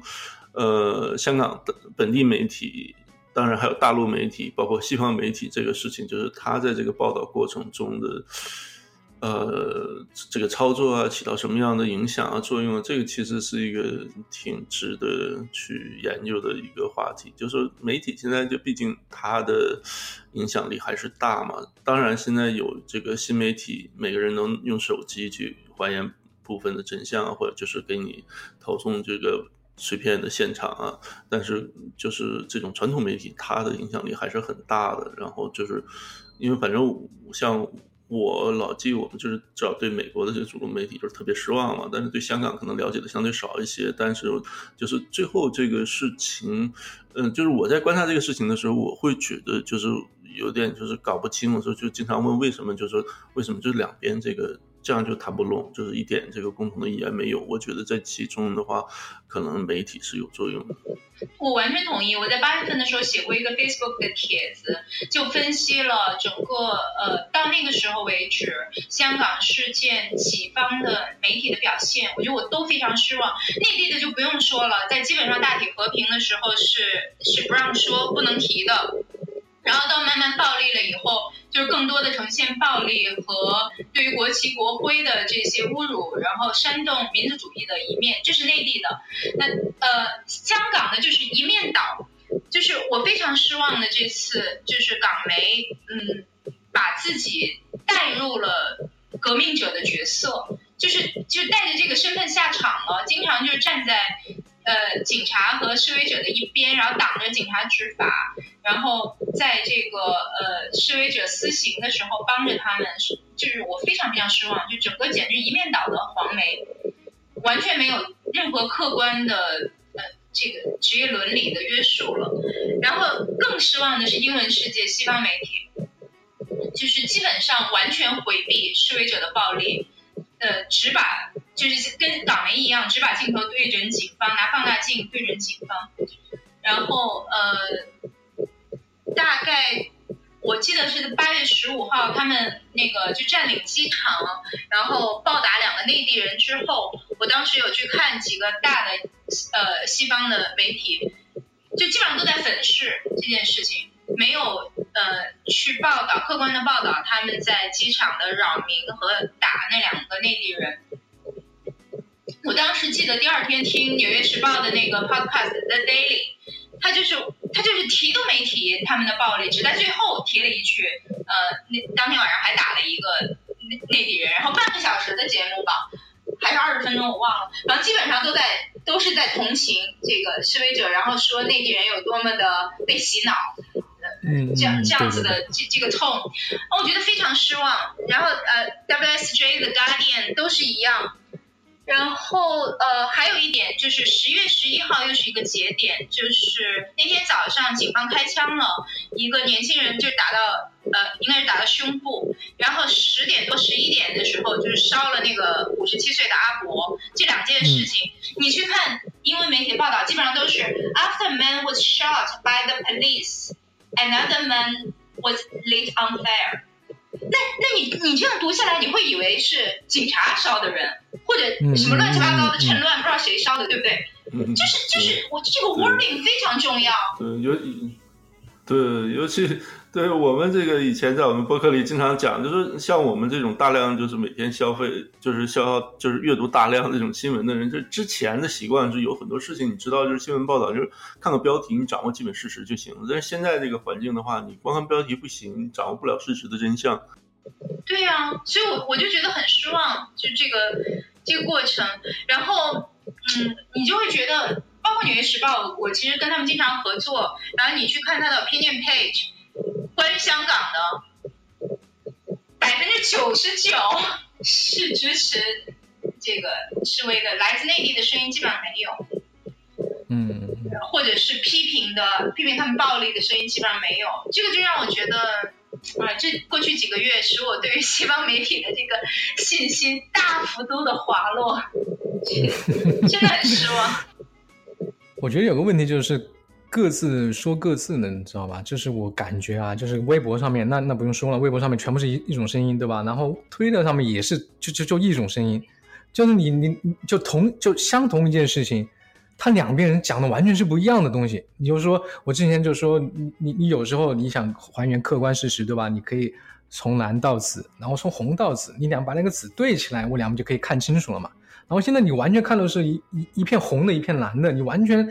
对，没有没有交交集，你看不到，你都不知道发生什么，你只能凭自己亲眼去看。然后我觉得，然后回过头来，像美国政府这边，这国会通过这种法案呢，或者是国会这些比较一些重量，像 Rubio 这种比较重量级的议员啊，他们在了解就是香港发生了什么事情的时候呢，他其实他没有时间和精力去去去真是说要了解真相或怎么样，就是他手下的人，然后把这些主流媒体的这些新闻汇集起来告诉他，然后再加上他自己政治上的一些考虑，然后啊就。他做了一个议案，就最后对对这个事情，就是就是媒媒体的报道，最后对好比中美关系这个，在这个事情上，呃，其实是是是起了一个引导，或者说一个，或者说甚至是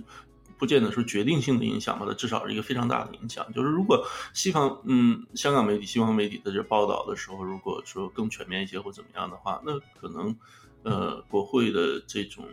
举动啊，或者说国会的这些决定也会不一样。嗯，大家都在自己的信息同温层里面，就很难彼此交流，就只会不断的固化自己原本的想法。你有没有什么比较好的了解香港的渠道？是就是了解香港新闻的一些渠道，你觉得比较客观？我听说《兰花早报》这一次就是对香港的报道比较比较客观。《兰花早报》至少两方面的声音都有。然后他的呃采编团队里面就两种立场的人都有，其实还是黄营的多，年轻因为年轻人比较多嘛，年轻人都偏黄，呃，但是也有几个其他立场的，比如说 Yongdana Two，还有一个叫 Alex Law，就他的两个主要的专栏作家，就 Steph Rather，他们就是比较反对暴力的，就比较比较偏保守主义的呃态度的。是至少他各方面的声音都会呈现出来，是香港的媒体里面这次相对比较客观的一个。然后可以看一下新加坡的媒体，比如说叫呃英文呢可以看 CNA，叫做 China News Asia，然后中文呢可以看联合联合早报。对，有有时候对这些信息的来源真的很。真的要注意一下，我有时候会觉得这个，呵 呵真的，你看一个东西，完全就真的看不到一个全貌。对，电视台里面也是基本上一一边倒。我觉得相对客观的就是 TVB 喽，那是被他们骂的很厉害的，就是就是相对中立的就会被他们骂是偏政府。你说什么 TVB？对，就是翡翠台。哦哦哦，嗯。我看到那个还有什么之前报道，就什么就就我不知道这些新闻，就我不知道这些网站到底怎么样啊？因为我对这个也就是最近才关注嘛。有一个叫叫什么 HK 零一的，还有一个叫什么 Stand News 嘛，是不是两个有有两个新闻网站？香港零一对哦，立场是非常强烈的立场，立场很红。那个呃，香港零一还好，香港零一相对。相对那个更更客观一些吧。嗯嗯嗯嗯，好吧，差不多了吧？差不多，两个小时，两个小时，辛苦了。那你辛苦了。呃不，谢谢，对我们这个非常感谢佳佳，就是花这么这个花这么久时间跟我们聊这些事情。嗯，就首先就是，当然就是租赁这个事情，你花了这么久去系统的记录写这本书，这个。真的是非常宝贵，这个我们要感谢。另外，就是再跟我们聊一些其他这些，我们也都很啊都很感激。嗯，没有没有，谢谢你们。越聊越越聊越愤怒，越聊越激动。没有，我觉得我觉得我反而现在越来越平和了。就我以前比较容易愤怒什么的，我现在就经历的多了，我不会动不动就愤怒，我都能够去理解，就是另一面的人怎么想。对，像我跟老纪，就好比说，就是在美国这边，就是观察美国政治的话，我们我和老纪，我们两个都是这个右派，但是我们自自我定位都是温和右派。然后，就像像对，然后那像你是左派，就是可能假如说谈到美国政治这些很多事情，我们可能是立场是不一样的，观点是对立的，但是。我我觉得，呃，我们三个就要有一点这个共同点，就是说，我们认为就是对话是很重要的。我我觉得不用先贴标签，就是我是右派，你是左派，这没必要这样。其实我不是在所有的事情上都是左派，我可能不同的议题上会会有细微的差别。然后我觉得，我我现在和一六年大选的时候，可能这个立场上也会有一些呃调整，但是我肯定还是对我可能还是相对更倾整体上相对对整体上更倾向于自由主义。那然后我依然不是很喜欢 Donald Trump，但是我不是那种非常 非常极端的，就是呃所谓左派，然后呃恨他恨得牙痒痒，我也没有到那个程度。嗯嗯嗯，对，你就就这一点就值得被攻击了，你知道吗？呃，对，反正有有有转的可能。毛度是想把你拉过来，知道吗？右右转，我估计也不至于，因为因为我觉得当 Trump 还是有很多做法我没有办法接受，我觉得是是我是我没有办法接受的。但是呃，我也不认为他是一个十恶不赦的人，然后我也不认为民主党的那些候选人就就就特别好，我觉得都可以接受，也不是这样的。我有看不惯的、不能接受的地方。对，所以说有的时候就觉得很绝望，就是说你像好比说在这点上，就是可能就像我跟你立场差不多，然后就甚至在就是好比说一六年大选的时候，经因为那时候我还支持 Rubio，也经常骂 Trump，然后最后我这毕竟是右派，然后这个 Trump 这个执政之后，好比说这共和党做一些什么事情啊，或者另外看不惯一些民主党一些事情啊，这这样的话，你在新闻在在网络上微博上发出来，也他也是会被攻击的，就是。一个川粉啊，或怎么样的这种。对，我觉得大家都太简单粗暴了，就是不愿意好好的说理，先给你扣个帽子，然后就就你就十恶不赦了，就多没意思呀。对，因为就我自己来讲，我个人这个在到美国之后，我政治立场是就是一个很大的变化。我最开始是非常 liberal，这 种零四年支持 John Kerry，然后零八年最开始支持希拉里的这种，然后再后来慢慢的这种，然后后来等到这个奥巴马当总统之后，我有一段是是特别右的那种，我就觉得就支持那个 Tea Party 的，那后来又回来了，我就觉得很多人对这这个就是我觉得真是就事论事，就是。对对对，我这个，呃，这个，所以说我觉得变化是可能的。然后就更多的时候就是就事论事，讨论具体的问题，讲道理。嗯，对对。好吧，那那我最后一个问题，李佳佳同学，你二零二零大选你最看好谁？哎，这个问题就是不见得说是你支持谁，对，但就说你觉得谁最可能被断？对对，你这就就我觉得谁最有？希望当选是吗？对对对，哎，我我其实我我非常不希望 Donald Trump 在二零二零年当选，但是现在看这个形势，我觉得他连任的可能性越来越大了。嗯，嗯因为民主党确实没有一个，就现在看来能够比较强劲的呃狙击他的人。我现在其实我挺我非常喜欢希拉里，但是嗯，希拉里当然是有很多问题。我有时候想，哎，如果他年轻十岁就好了，因为我们只从一个人是否 qualify 这样子很理性的角度去看，他其实是很胜任做一个很优秀的总统的。嗯但是他身上当然有很多负面的因素的掣肘，但是其实他是可以做一个非常优秀的总统，而且非常胜任的，无论是资历还是什么。那今年的这些民主党的候选人，比如说像桑德斯啊，什么 Elizabeth Warren，我觉得太左了。我我觉得太左和太右都是灾难。那 Joe Biden 现在已经有很多负担了，就是就是看起来，而哎呀对昨天晚上我看那个推特上有个视频，就一个他讲话片段，可能不到一分钟，就感觉就是就是在那胡言乱语，就感觉一个他已经彻底的就是脑子里面不转了那种。就是你是觉得因为他年纪大就是他了还是？对对对对对对，就是他那个东西，你可能反正我看的也是片段嘛，就是就是他就是他自己的，呃，他的那个，好比说他儿子这个乌克兰这个事情这个负担啊，就是所以说现在有人讲，就是说如果，呃。呃，众议院弹劾之后，然后现在参议院如果接手的话，传唤证人的话，就是讲说要把那个他儿子和包括拜登也都传唤过来嘛。说如果那样的话，他可能就是 totally lost。然后，但是即使除了这个这个所所谓丑闻之外的话，就他自己的这个身体，我觉得真是觉得他坚持不到那个时候，就是这个高强度的这种竞选的话，他自己现在说话说话说说话，自己就就结巴就感觉这个胡言乱语，就结巴了，胡言乱语了。就是昨天好像是在呃 C 斯班一个一一个一个一个 video，嗯然后嗯那个就是大家都不知道他在说什么。嗯，对，所以说现在真是就是希拉里的话，如果要真是现在决定加入战团的话，他就是被提名的可能性不是没有。嗯，还有希望。哎，但是家里我有点心疼他，我觉得不要再再这么来一次了。那那你们觉得 Michael Bloomberg 怎么样？他可能年纪更大，但是没没希望了，没有希望。啊 没希望，没希望，嗯，对一点希望没有。他，所以说，我记得参选之后有有一个人讲，就是在在推特上讲，就是说，就他肯定是没希望当选的，就是为什么为什么一定要选呢？就是说他就是为了反 Trump，就是说你这个作为候选人的话呢，就是说你打广告的那个价位会低一些，然后你要是就是捐钱给 PAC 的话，去去打广告反串广告可能会贵一点，为了省钱是开玩笑的，嗯对。嗯，但他他进来会就是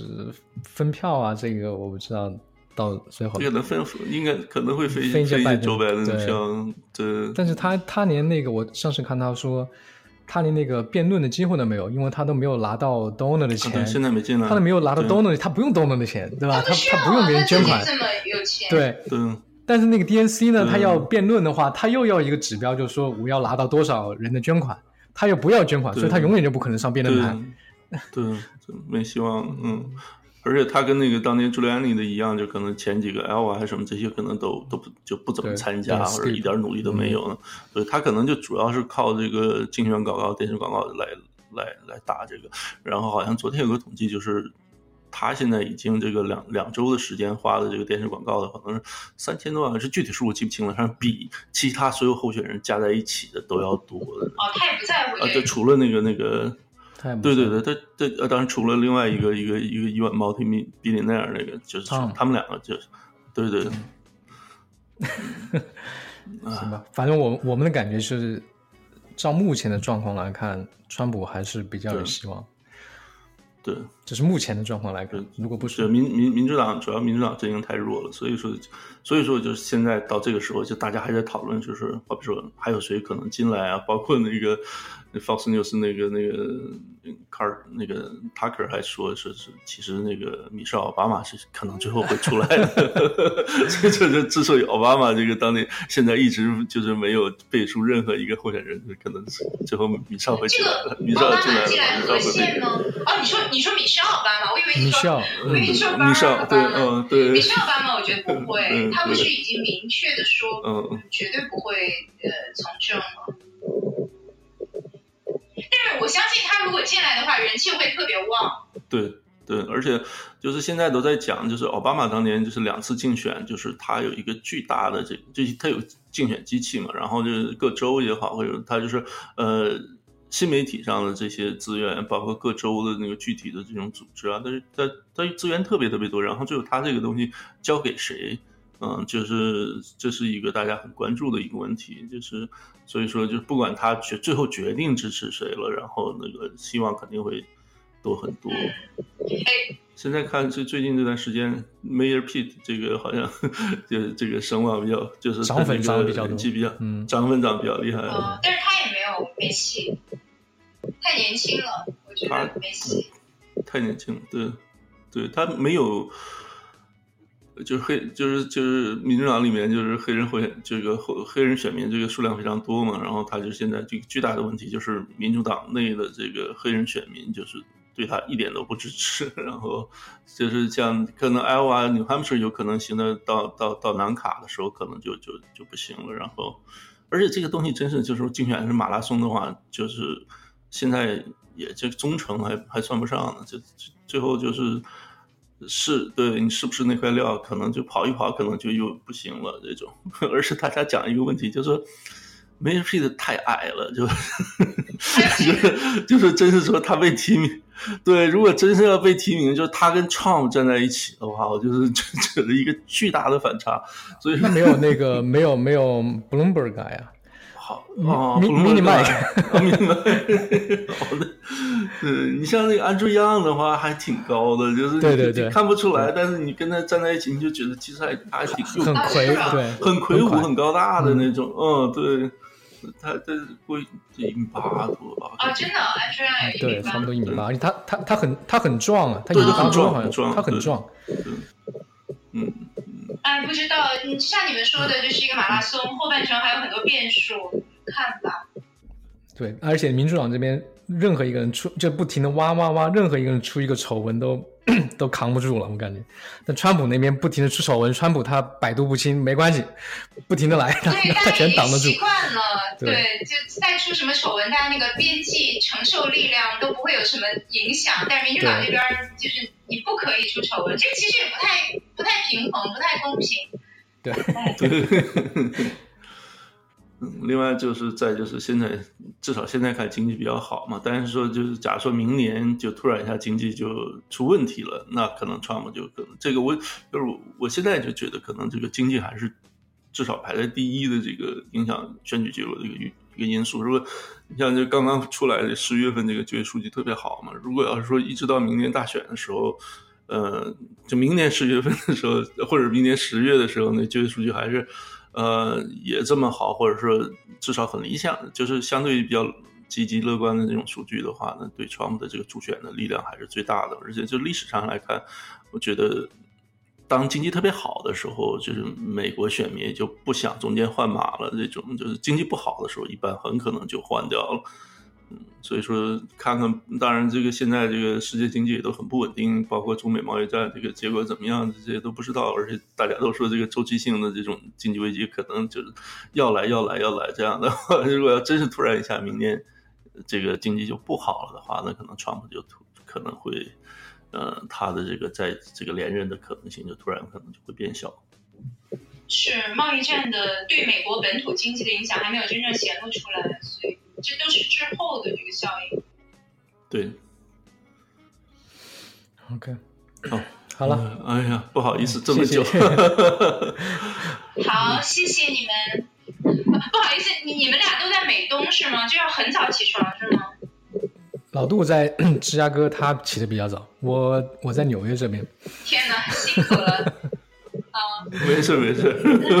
就是本来我就是跟老季说，我说这在养狗是本来起的就早。好，谢谢谢谢。好，谢谢，好，大家这样。好，谢谢谢谢。